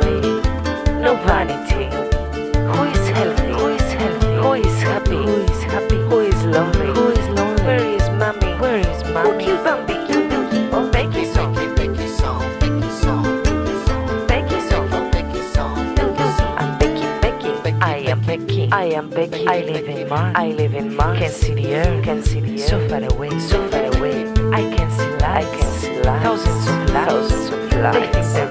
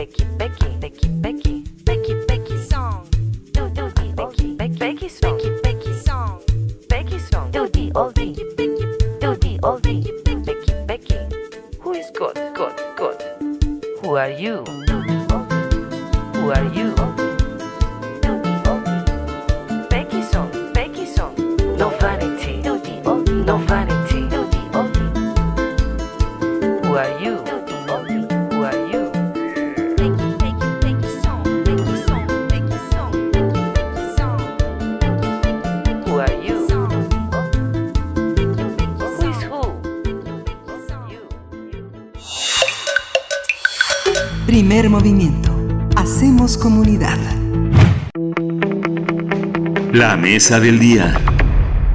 El 30 de marzo se conmemora el Día Internacional de las Trabajadoras del Hogar, instituido en 1988 durante el primer Congreso de Trabajadoras del Hogar que se realizó en Bogotá, en Colombia, donde también fue conformada la Confederación Latinoamericana y del Caribe de Trabajadoras del Hogar.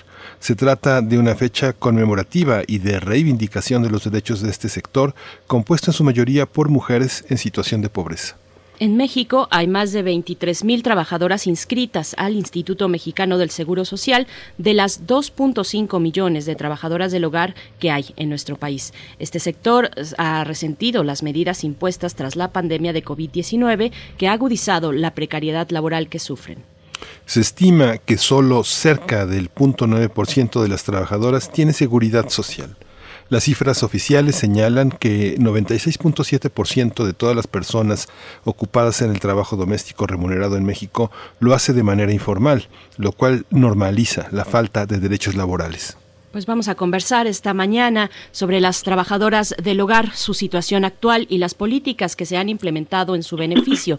Nos acompaña a través de la línea Valeria Uribe, ella es directora de la Fundación Panamericana para el Desarrollo México. Valeria Uribe, gracias por estar con nosotros, con nosotras en este espacio. Bienvenida a Primer Movimiento. Muy buenos días, muchísimas gracias por la invitación. Les envío un cordial saludo a todas las personas que nos están escuchando en este día tan importante. Gracias, Valeria Uribe. ¿Por dónde eh, empezar a, a, tratar esta situación? En materia de derechos, la seguridad social, pues se habló de un programa piloto. O sea, vamos a ver si funciona, vamos a ver si lo necesitamos y quiénes se afilian. ¿Cuál es la situación en términos de la estadística oficial? Eh, ¿Quiénes son estas personas dedicadas al trabajo doméstico? ¿Cuáles derechos han conquistado? ¿Y qué es lo que está por venir en el marco de una pandemia que no parece, no parece acortar esta distancia que han puesto entre los trabajos domésticos, el quedarse en casa y, la y gran parte de las trabajadoras que trabajan de entrada por salida? Sí, mira, algo que se ha estado trabajando durante más de dos décadas es esta lucha por los derechos de las trabajadoras del hogar, ¿no? Este día, por eso lo mencionaba que es muy importante, ¿no? Porque se está visibilizando el reconocimiento de sus derechos. Pero algo también que cabe mencionar es el aporte social y económico de su trabajo en nuestro país, ¿no? Este día nos ha permitido que si bien ya tenemos un largo recorrido, eh, pero también hay que evidenciar todos los problemas que siguen persistiendo para resolver la profunda precariedad laboral que se enfrentan estas trabajadoras del hogar, esta discriminación sistémica, y todavía falta un camino por recorrer, ¿no? Como les mencionaba, ya llevamos dos décadas luchando por los derechos de las trabajadoras del hogar y todo empezó en un 5 de diciembre de 2018 cuando la Suprema Corte de Justicia de la Nación declara inconstitucional la Ley Federal de Trabajo y la Ley del Seguro Social, ¿no? Al no dar seguridad social obligatoria a las trabajadoras del hogar y también los demás derechos laborales. Entonces, por lo que ordena que se haga este programa piloto que inicia en abril del 2019, ¿no? Para incorporar a las personas trabajadoras del hogar, afiliarlas al Seguro Social. Posteriormente, después de esta lucha, se reforma en julio del 2019 el capítulo treceavo de la Ley Federal del Trabajo, ¿no? En materia de trabajadoras del hogar. Y ya hasta 2000, a 12 de diciembre de 2019, México ratifica el convenio 189 de la Organización Internacional de Trabajo relativo a las y los trabajadores del hogar, ¿no? Ya posteriormente empieza, termina en septiembre de 2020 esta fase de primera fase del programa piloto y empieza. Y como mencionaban ustedes, ¿no? En un principio, pues se han incorporado eh, más o menos como entre 26 mil y 27 mil trabajadoras del hogar a este programa piloto. Y también, pues ya en ahorita en el 3 de julio de 2021 va a entrar en vigor, ¿no? Algo bien importante es, si bien ya en estos últimos años se han hecho algunos esfuerzos, pero falta mucho por hacer, ¿no? También eh, el COVID ha impactado a las trabajadoras del hogar, ¿no? Eh, las mujeres trabajadoras del hogar en esta pandemia están ocupando un lugar muy importante porque ellas tienen el rol de los cuidados de las niñas y niños, personas enfermas, personas con discapacidad, adultos mayores, y también hasta están ayudando a prevenir el contagio del coronavirus, ayudando a los cuidados de la familia. Pero también esta misma pandemia ha evidenciado, ha puesto eh, a los ojos de todo el mundo esta discriminación que se ha tenido por muchos años para las trabajadoras del hogar. ¿Y a qué se debe esta situación, no? Se debe a la precariedad que hay en el empleo, ¿no? Que se presenta. También los bajos salarios, la falta de prestaciones sociales para su supervivencia y el sostenimiento de las familias en esta pandemia hemos podido ver ahora que lo bueno y lo malo de todas las personas. Y en muchos de los casos hemos visto que empleadores y empleadoras han cancelado contratos, se ha reducido su trabajo con una reducción también del pago proporcional.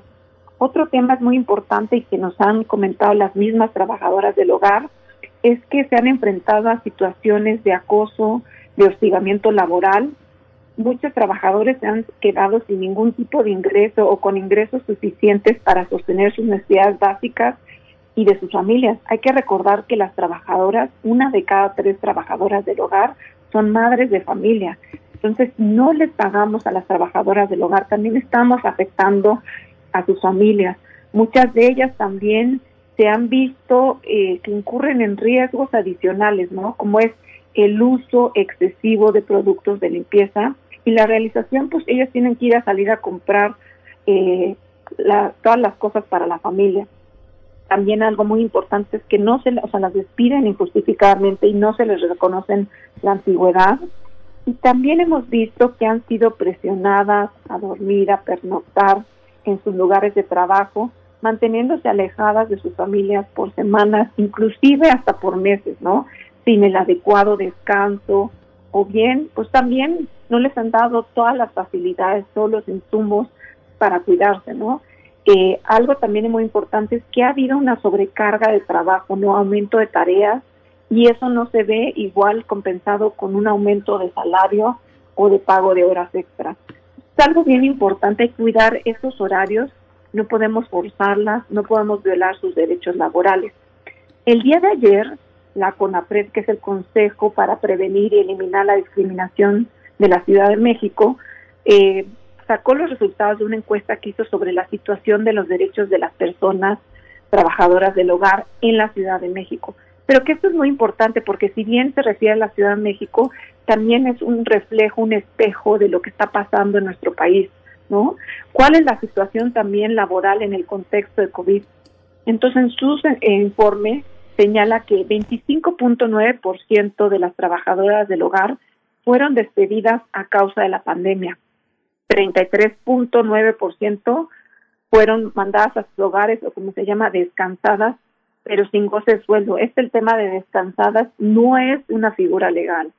El 12.1% de las trabajadoras del hogar que fueron mandadas a su casa o bien descansadas, se les redujo el sueldo. Y algo bien importante, que tan solo el 6.5% se les siguió pagando independientemente que no fueran a trabajar. aquí es algo bien importante. Afortunadamente algunos de nosotros podemos realizar nuestro trabajo de manera remota, pero hay que tener en cuenta que el trabajo del hogar no se puede realizar de, de manera remota. Valeria Uribe, nos das una, un panorama muy amplio con muchos elementos. Vamos a ir desahogándolos en el tiempo que tenemos disponible. Te pregunto, ¿Tenemos lineamientos, alguna guía eh, para empleadores de cómo llevar a cabo la relación laboral durante la pandemia? Eh, el, gobierno federal y bueno, cada estado también en su forma específica y particular de comunicar sobre la pandemia, pues han hablado de las actividades laborales que, que privan en sus, en sus estados, ¿no? Eh, distintas actividades laborales, pero mm, no, no he encontrado yo o no detecto por ahora un momento específico donde se diera una guía, tal vez una ayuda eh, de cómo llevar a cabo esta actividad en particular, donde la convivencia pues es inevitable, ¿no? Es la permanencia en un espacio cerrado, finalmente, con una cercanía entre personas, lo que constituye estar en un hogar.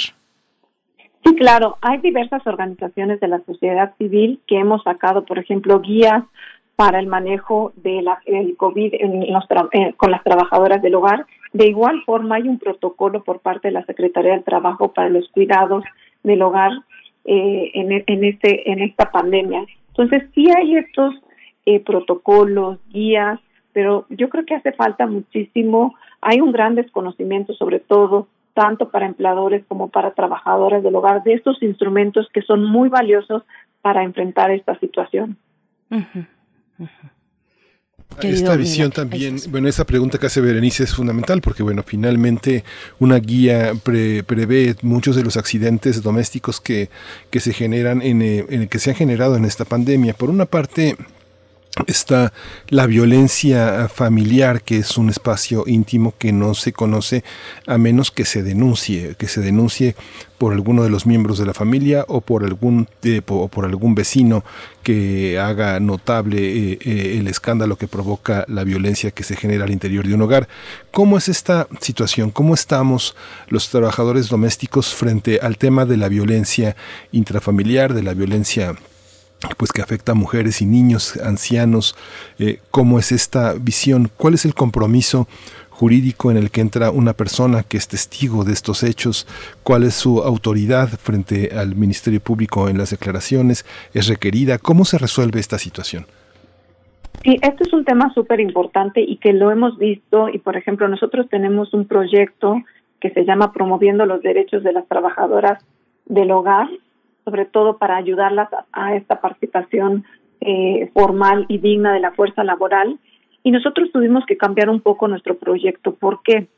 Porque ahora con el tema de esta crisis sanitaria, muchas trabajadoras del hogar, organizaciones socias, nos empezaron pues a solicitar apoyo, ¿no? Porque lo que mencionabas, ¿no? Hay, pues, ha incrementado la violencia en los hogares, ¿no?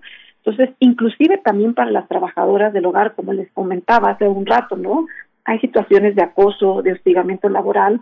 Un tema muy importante es esta violencia económica, ¿no? Esta violencia psicológica a la que han sido sometidas las trabajadoras del hogar.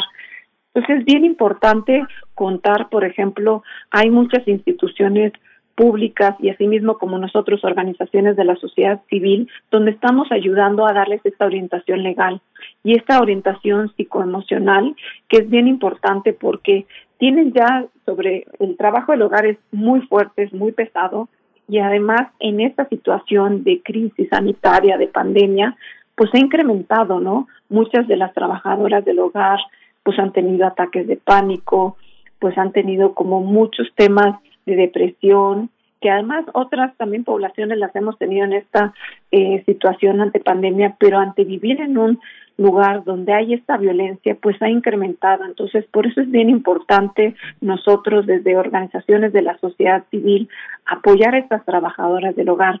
Hay muchas organizaciones, así como, como las de nosotros, como desde PADS, que estamos apoyando a este tipo, ante este tipo de situaciones de violencia que se han generado en las casas, en los centros de trabajo. Valeria, también nos comenta sobre el programa piloto, por supuesto. Yo te pregunto, ¿cuáles son estas fechas de implementación que sigue luego de este programa piloto que se echó a andar? Que, bueno, solamente un, entiendo que solo un punto nueve por ciento de las trabajadoras tienen seguridad social, es lo que pudimos decir al inicio de esta charla. Eh, ¿Qué hay de las demás? ¿Cuál es la progresividad de un instrumento como este? Sí, en septiembre del 2020, como les mencioné, terminó el, el programa piloto, la primera fase.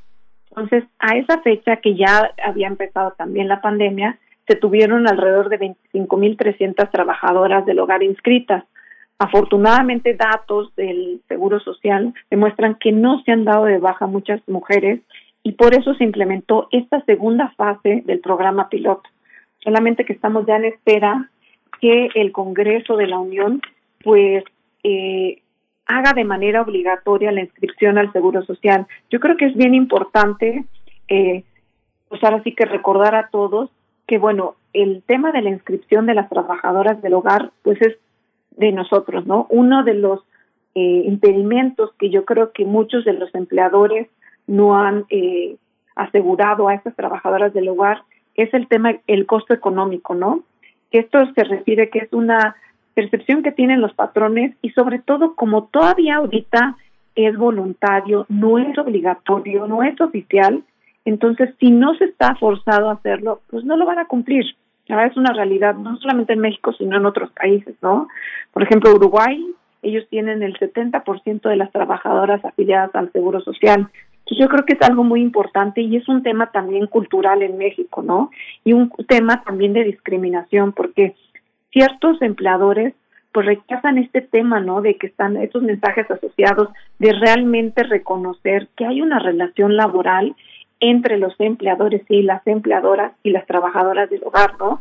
También hemos visto que hay esta desvalorización del trabajo del hogar con este pues pretexto de que son parte de la familia, que las cuidamos bien, que las llevamos de vacaciones. No, las trabajadoras del hogar, ellas quieren que les reconozcan sus derechos, tener un trabajo digno, tener, así como todos los que estamos en un trabajo formal y tenemos acceso a la seguridad social, eso es bien importante, ¿no? Entonces yo creo que desde casa es donde inculcamos los valores desde casa es donde inculcamos el respeto a las personas y desde casa empezan, debemos empezar a trabajar en este tema, ¿no?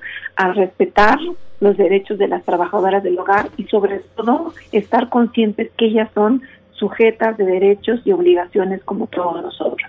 Sí, fíjate Valeria que yo hace más de pues, casi 50 años veo que también en algunos, ah, en algunos territorios de la sociedad mexicana hay una consideración sobre muchas jóvenes que llegaban a la Ciudad de México de sus pueblos, eh, conectadas de boca en boca eh, para, para atender niños o labores domésticas y que muchas personas, yo recuerdo porque eh, algunos familiares requerían de estos servicios, siempre en el caso de mi abuela, que era una mujer muy vieja, nacida a principios del siglo XX, decía que era muy importante que estas jóvenes estudiaran, que por lo menos tuvieran su secundaria terminada y había que buscarles un espacio para que estudiaran. Y a los niños que ellas podían traer tratarlos como parte de la familia. Josefina Estrada, una gran escritora mexicana, ponía este señalamiento que no está, no está en nuestra literatura de la niña que es hija de una trabajadora doméstica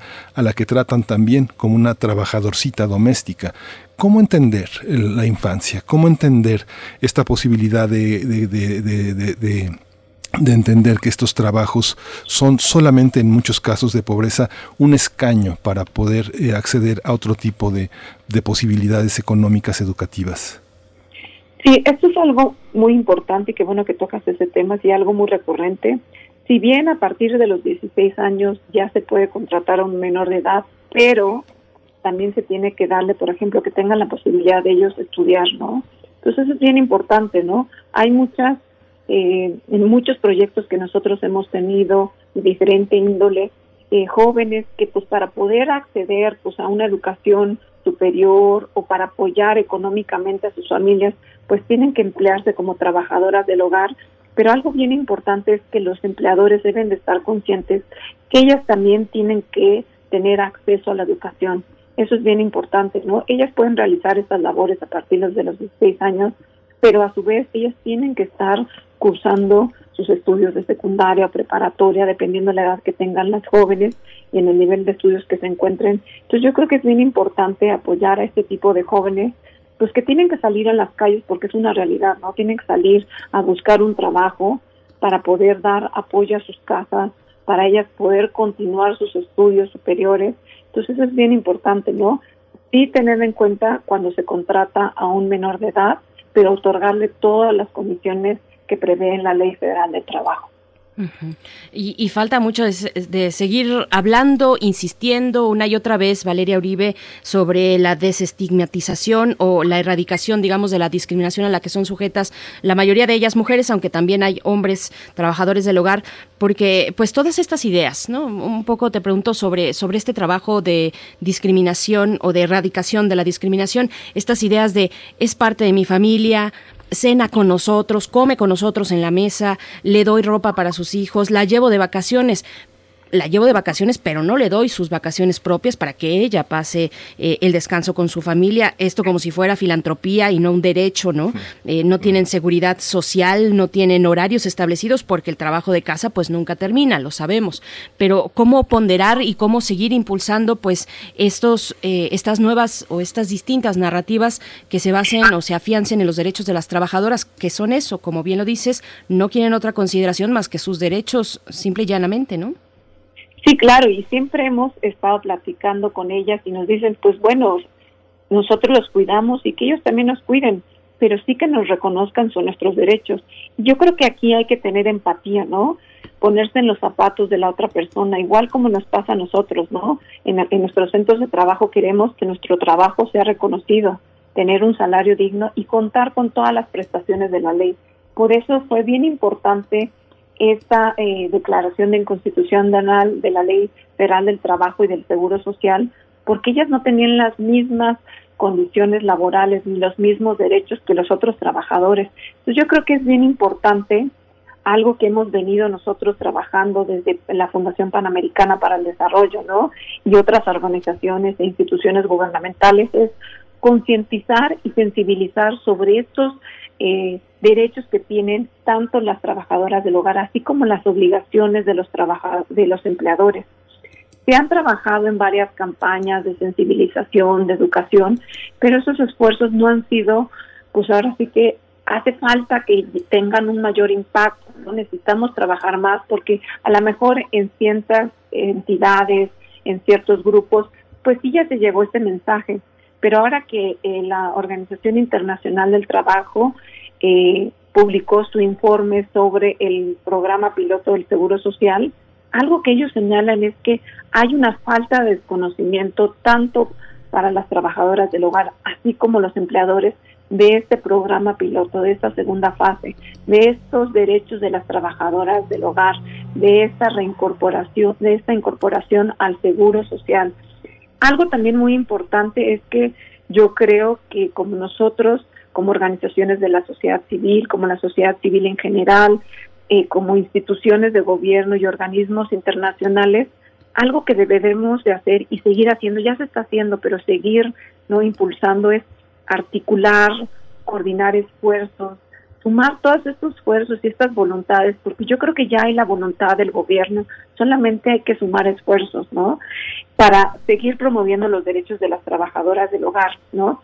Es bien importante establecer una relación laboral con todos los derechos y obligaciones que marca la ley federal del trabajo, ¿no? Y algo como empleadores, como les mencioné hace rato, hay que empezar desde casa. Si quieres tú que en tu trabajo te tengan las consideraciones, que valoren tu trabajo, empieza a hacer lo mismo con tus trabajadoras del hogar o trabajadores del hogar que tienes en casa. Esto que señala Berenice, pues es, es, algo muy, muy, muy complejo porque finalmente esta, esta forma de, esas formas de bondad y de vinculación eh, siempre están en riesgo de confundirse. No se podría generalizar, pero tampoco dejar de observar como una una, una, forma establecida de relación entre los trabajadores y los patrones. Esta, esta parte que también eh, en el movimiento de trabajadoras domésticas establecía las posibilidades y las dificultades de establecer un, un horizonte sindical son posibles. ¿Cómo, cómo se piensa? Eh, eh, ¿Es posible pensar lo sindical en este ámbito? Sí, algo, por ejemplo, ya han estado trabajando, por ejemplo, muchísimo el Sindicato de Trabajadoras del Hogar. Tenemos también, por ejemplo, a Marcelina Bautista, que es la directora de casa del Centro de Apoyo de Capacitación para Empleadas del Hogar, que gracias a ellas, gracias a todo este trabajo que han hecho tras varios años, se ha podido llegar hasta donde estamos. Si bien hay mucho que falta por hacer, pero yo creo que paso a paso, y es algo también que ya se contempla en la ley, ¿no? Esta libertad de asociación. Yo creo que es bien importante, así como ya hay este sindicato, que se formen más sindicatos que puedan ver por los derechos de las trabajadoras y los trabajadores del hogar. Eso es bien importante, ¿no? Y que nosotros, como desde organizaciones de la sociedad civil, ayer, ayudemos a impulsar, ¿no? A organizar a estas y a fortalecer a estas organizaciones de la sociedad civil que están velando por los derechos de las trabajadoras del hogar. Y algo también bien importante, que eh, también como empleadores hay este gran desconocimiento, ¿no? De lo que mencionaba anteriormente, ¿no? De cuáles son nuestras obligaciones y también hay esta mala concepción de, pues, si y voy a inscribir a mi trabajadora del hogar, pues es un trámite engorroso. Yo de verdad que invito a todos a que lo hagan. Yo lo, yo lo realicé y me tardé, y miren que mi compañía de telefonía eh, de internet es muy mala, pero en 30 minutos hice la inscripción al Seguro Social a las trabajadoras del hogar y también le saqué su número de seguridad social. Yo creo que también es un tema de voluntad por parte de los empleadores y de las instituciones gubernamentales. Claro, Valeria, y en ese proceso, en ese proceso en el que a tu eh, trabajadora del hogar le pides sus documentos para, para poder inscribirla, es, es un proceso de formalidad que te pone precisamente en un, en ese estado, digamos, de conciencia de lo que significa lo que estás eh, haciendo con tu trabajadora, eh, incorporarla al, a este programa piloto del Seguro Social. Ya después es solamente una cuestión de mes con mes estar refrendando este, este seguro. La verdad es que no es nada complicado y, hasta uno se siente pues con, con, con, una satisfacción de lo que está haciendo como un deber, como un deber propio de, un empleador o empleadora. Eh, ¿cómo, ¿Cómo las, las, las trabajadoras del hogar, digamos, cómo recomiendas se acerquen con sus empleadores? Finalmente es un equilibrio muy complejo, mm, eh, muy delicado el de exigir derechos sin perder en el, empleo en estos momentos, además, donde el, empleo está eh, pues en una situación muy vulnerable. Muchas de ellas no tuvieron aguinaldo, si es que lo venían teniendo en, en otros años, pero en este, donde en diciembre estuvimos en semáforo rojo, diciembre-enero, pues Tal vez el aguinaldo por ahí se quedó olvidado, pues porque estábamos todos a distancia. En fin, ¿cómo, cómo, ¿qué mensaje podrías dar para las trabajadoras del hogar de cómo acercarse a sus empleadores? Sí, algo yo creo que bien importante es que estar primero bien informadas. Hay varias organizaciones, nosotros, por ejemplo, CASE, como les mencionaba, que está dirigido por Marcelina Bautista, donde ellas están dando, al igual que nosotros, capacitaciones para las trabajadoras del hogar uno, primero para conocer cuáles son los derechos de las trabajadoras. Y otro bien importante, porque muchos ya los conocen y ya conocen que hay este programa piloto, pero algo bien importante y que es también un tema cultural es cómo les exigimos a nuestros empleadores estos derechos, ¿no? Cómo exigimos empezando por un contrato, ¿no? Un contrato en el cual que hay que definir las actividades que hay en el, en el, en el trabajo. Entonces yo creo que es bien importante hay varias páginas, está CASE que es C-A-C-E-H, hay otra página que es Hogar Justo Hogar, Empleo Justo en Casa, entonces pueden acudir con nosotros igual desde PADS, puedo dejar mis datos para que trabajadoras del hogar que quieran ser capacitadas, conocer sus derechos, que les demos asesoría legal y psicoemocional, pueden acudir con nosotros para que ellas sobre todo puedan exigir esos derechos que tienen, ¿no? y que de verdad el empleador no es nada difícil y que no hay que poner de pretexto el tema económico, ¿no?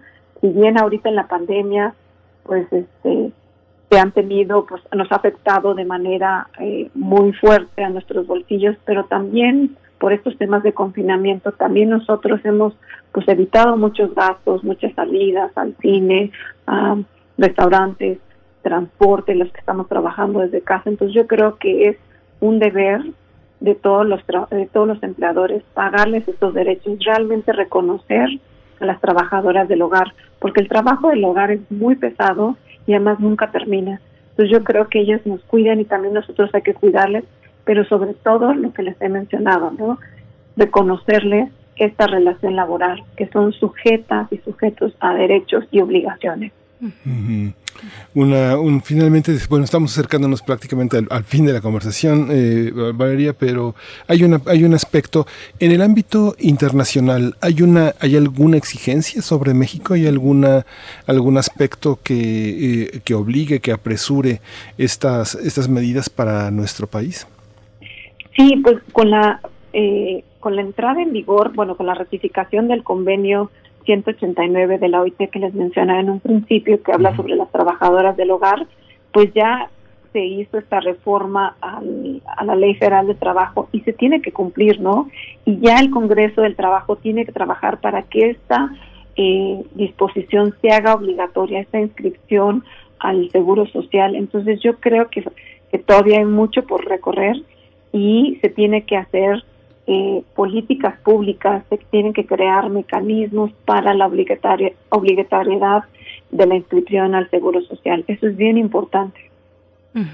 Y bueno, preguntarte ya también hacia el cierre y, bueno, te estamos exprimiendo un poco, Valeria Uribe, te agradecemos mucho tu disposición, pero preguntarte sobre qué considera este convenio, un poquito más profundizar sobre eso para que tengamos claridad de en qué consiste, qué contiene, a qué obliga a nuestro país, eso por un lado, y por otro también eh, sobre la Ley Nacional de Cuidados. ¿Cómo impacta esta ley que recientemente fue eh, aprobada? ¿Cómo impacta a la vida y a las condiciones laborales de las trabajadoras del hogar? Sí, algo bien importante es, por ejemplo, con esta eh, entrada en bueno, con esta ratificación del convenio 189, pues ahí menciona cuáles son los derechos de las trabajadoras del hogar, ¿no? En primera se señala que pues debe haber primero lo que les mencionaba hace rato, ¿no? tiene que decirse cuáles son las condiciones de trabajo y se tienen que fijar a través de un contrato individual que sea con un trato digno, ¿no? Lo que les decía, tiene que haber especificar las actividades del trabajo, porque el trabajo del hogar nunca termina.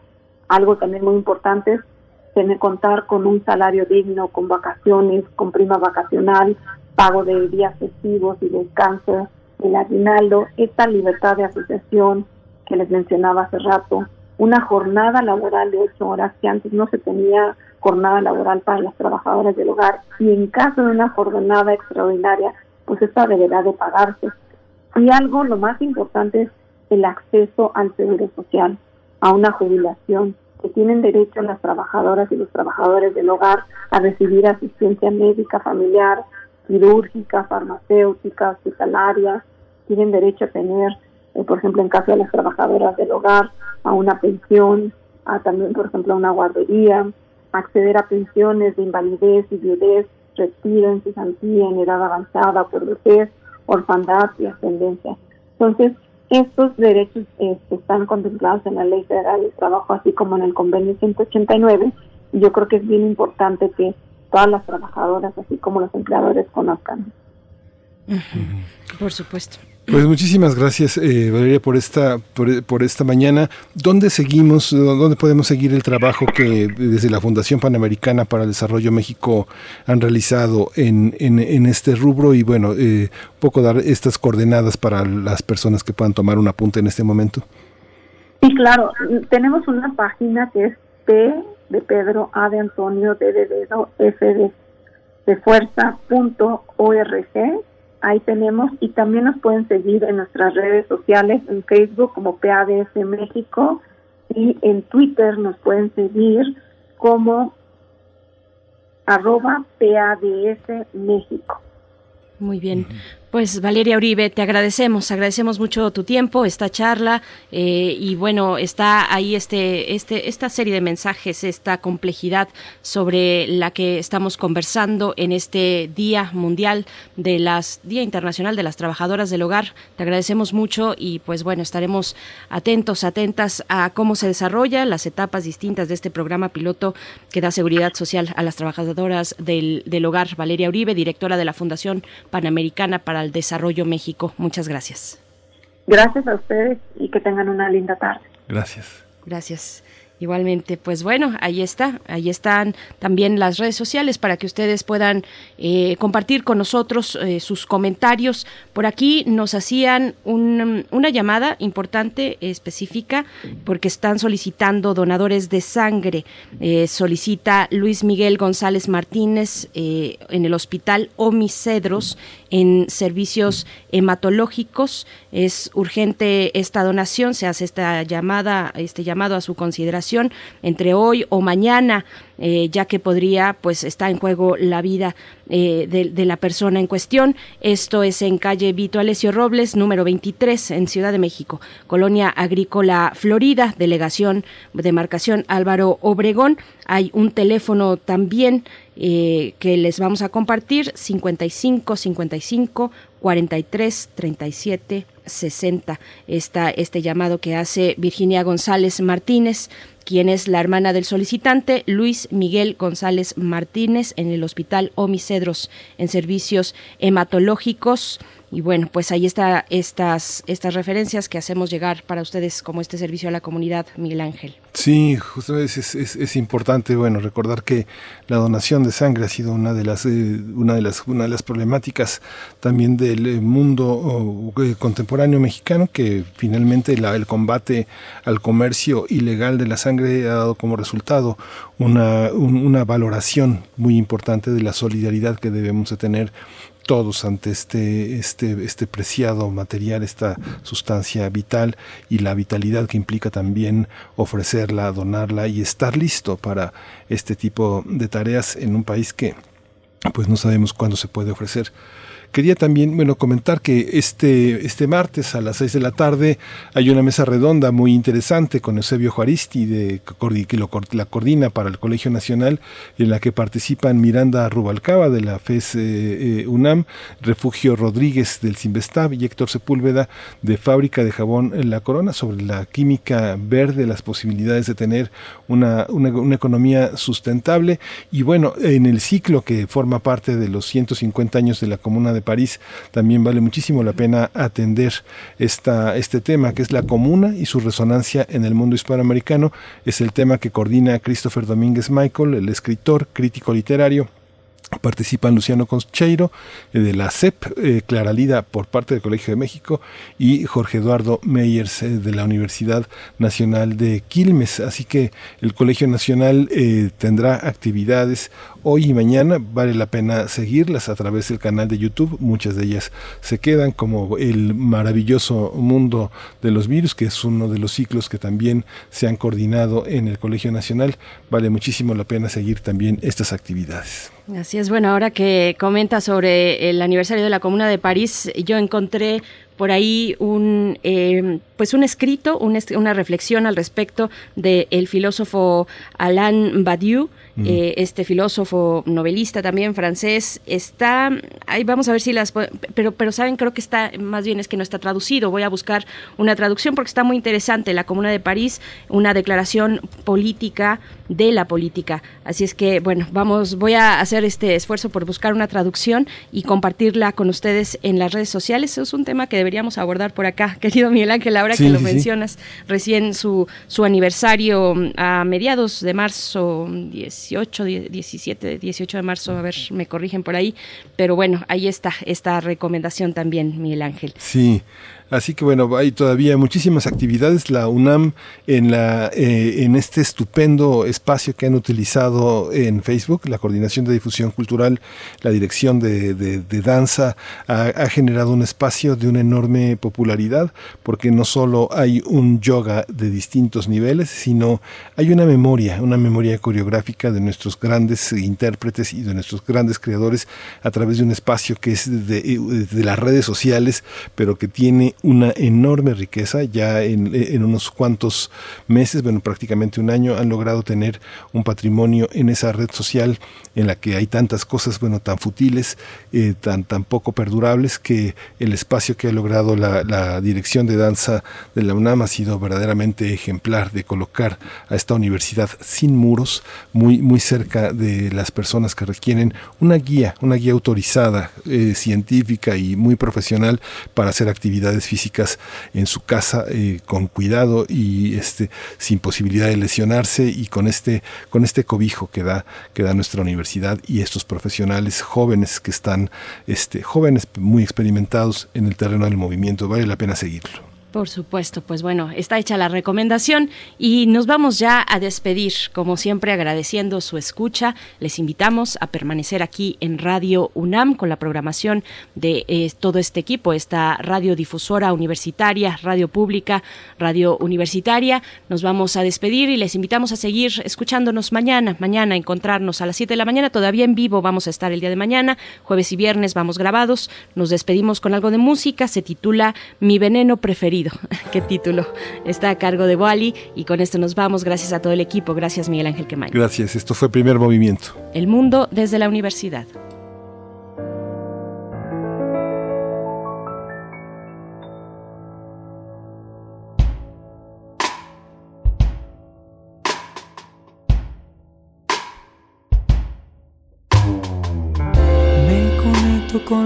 Musa y siempre uso algún pretexto y hasta se me hinchan las venas cuando escribo un texto. Soy honesto, ya lo sabes, muy sensible, invisible como el tiempo, pero igual soporto el fuego de tus labios que me queman cuando me besas el alma. He aprendido algunas formas, desafiado normas en noches perpetuas buscando un instante perfecto. Un instante perfecto.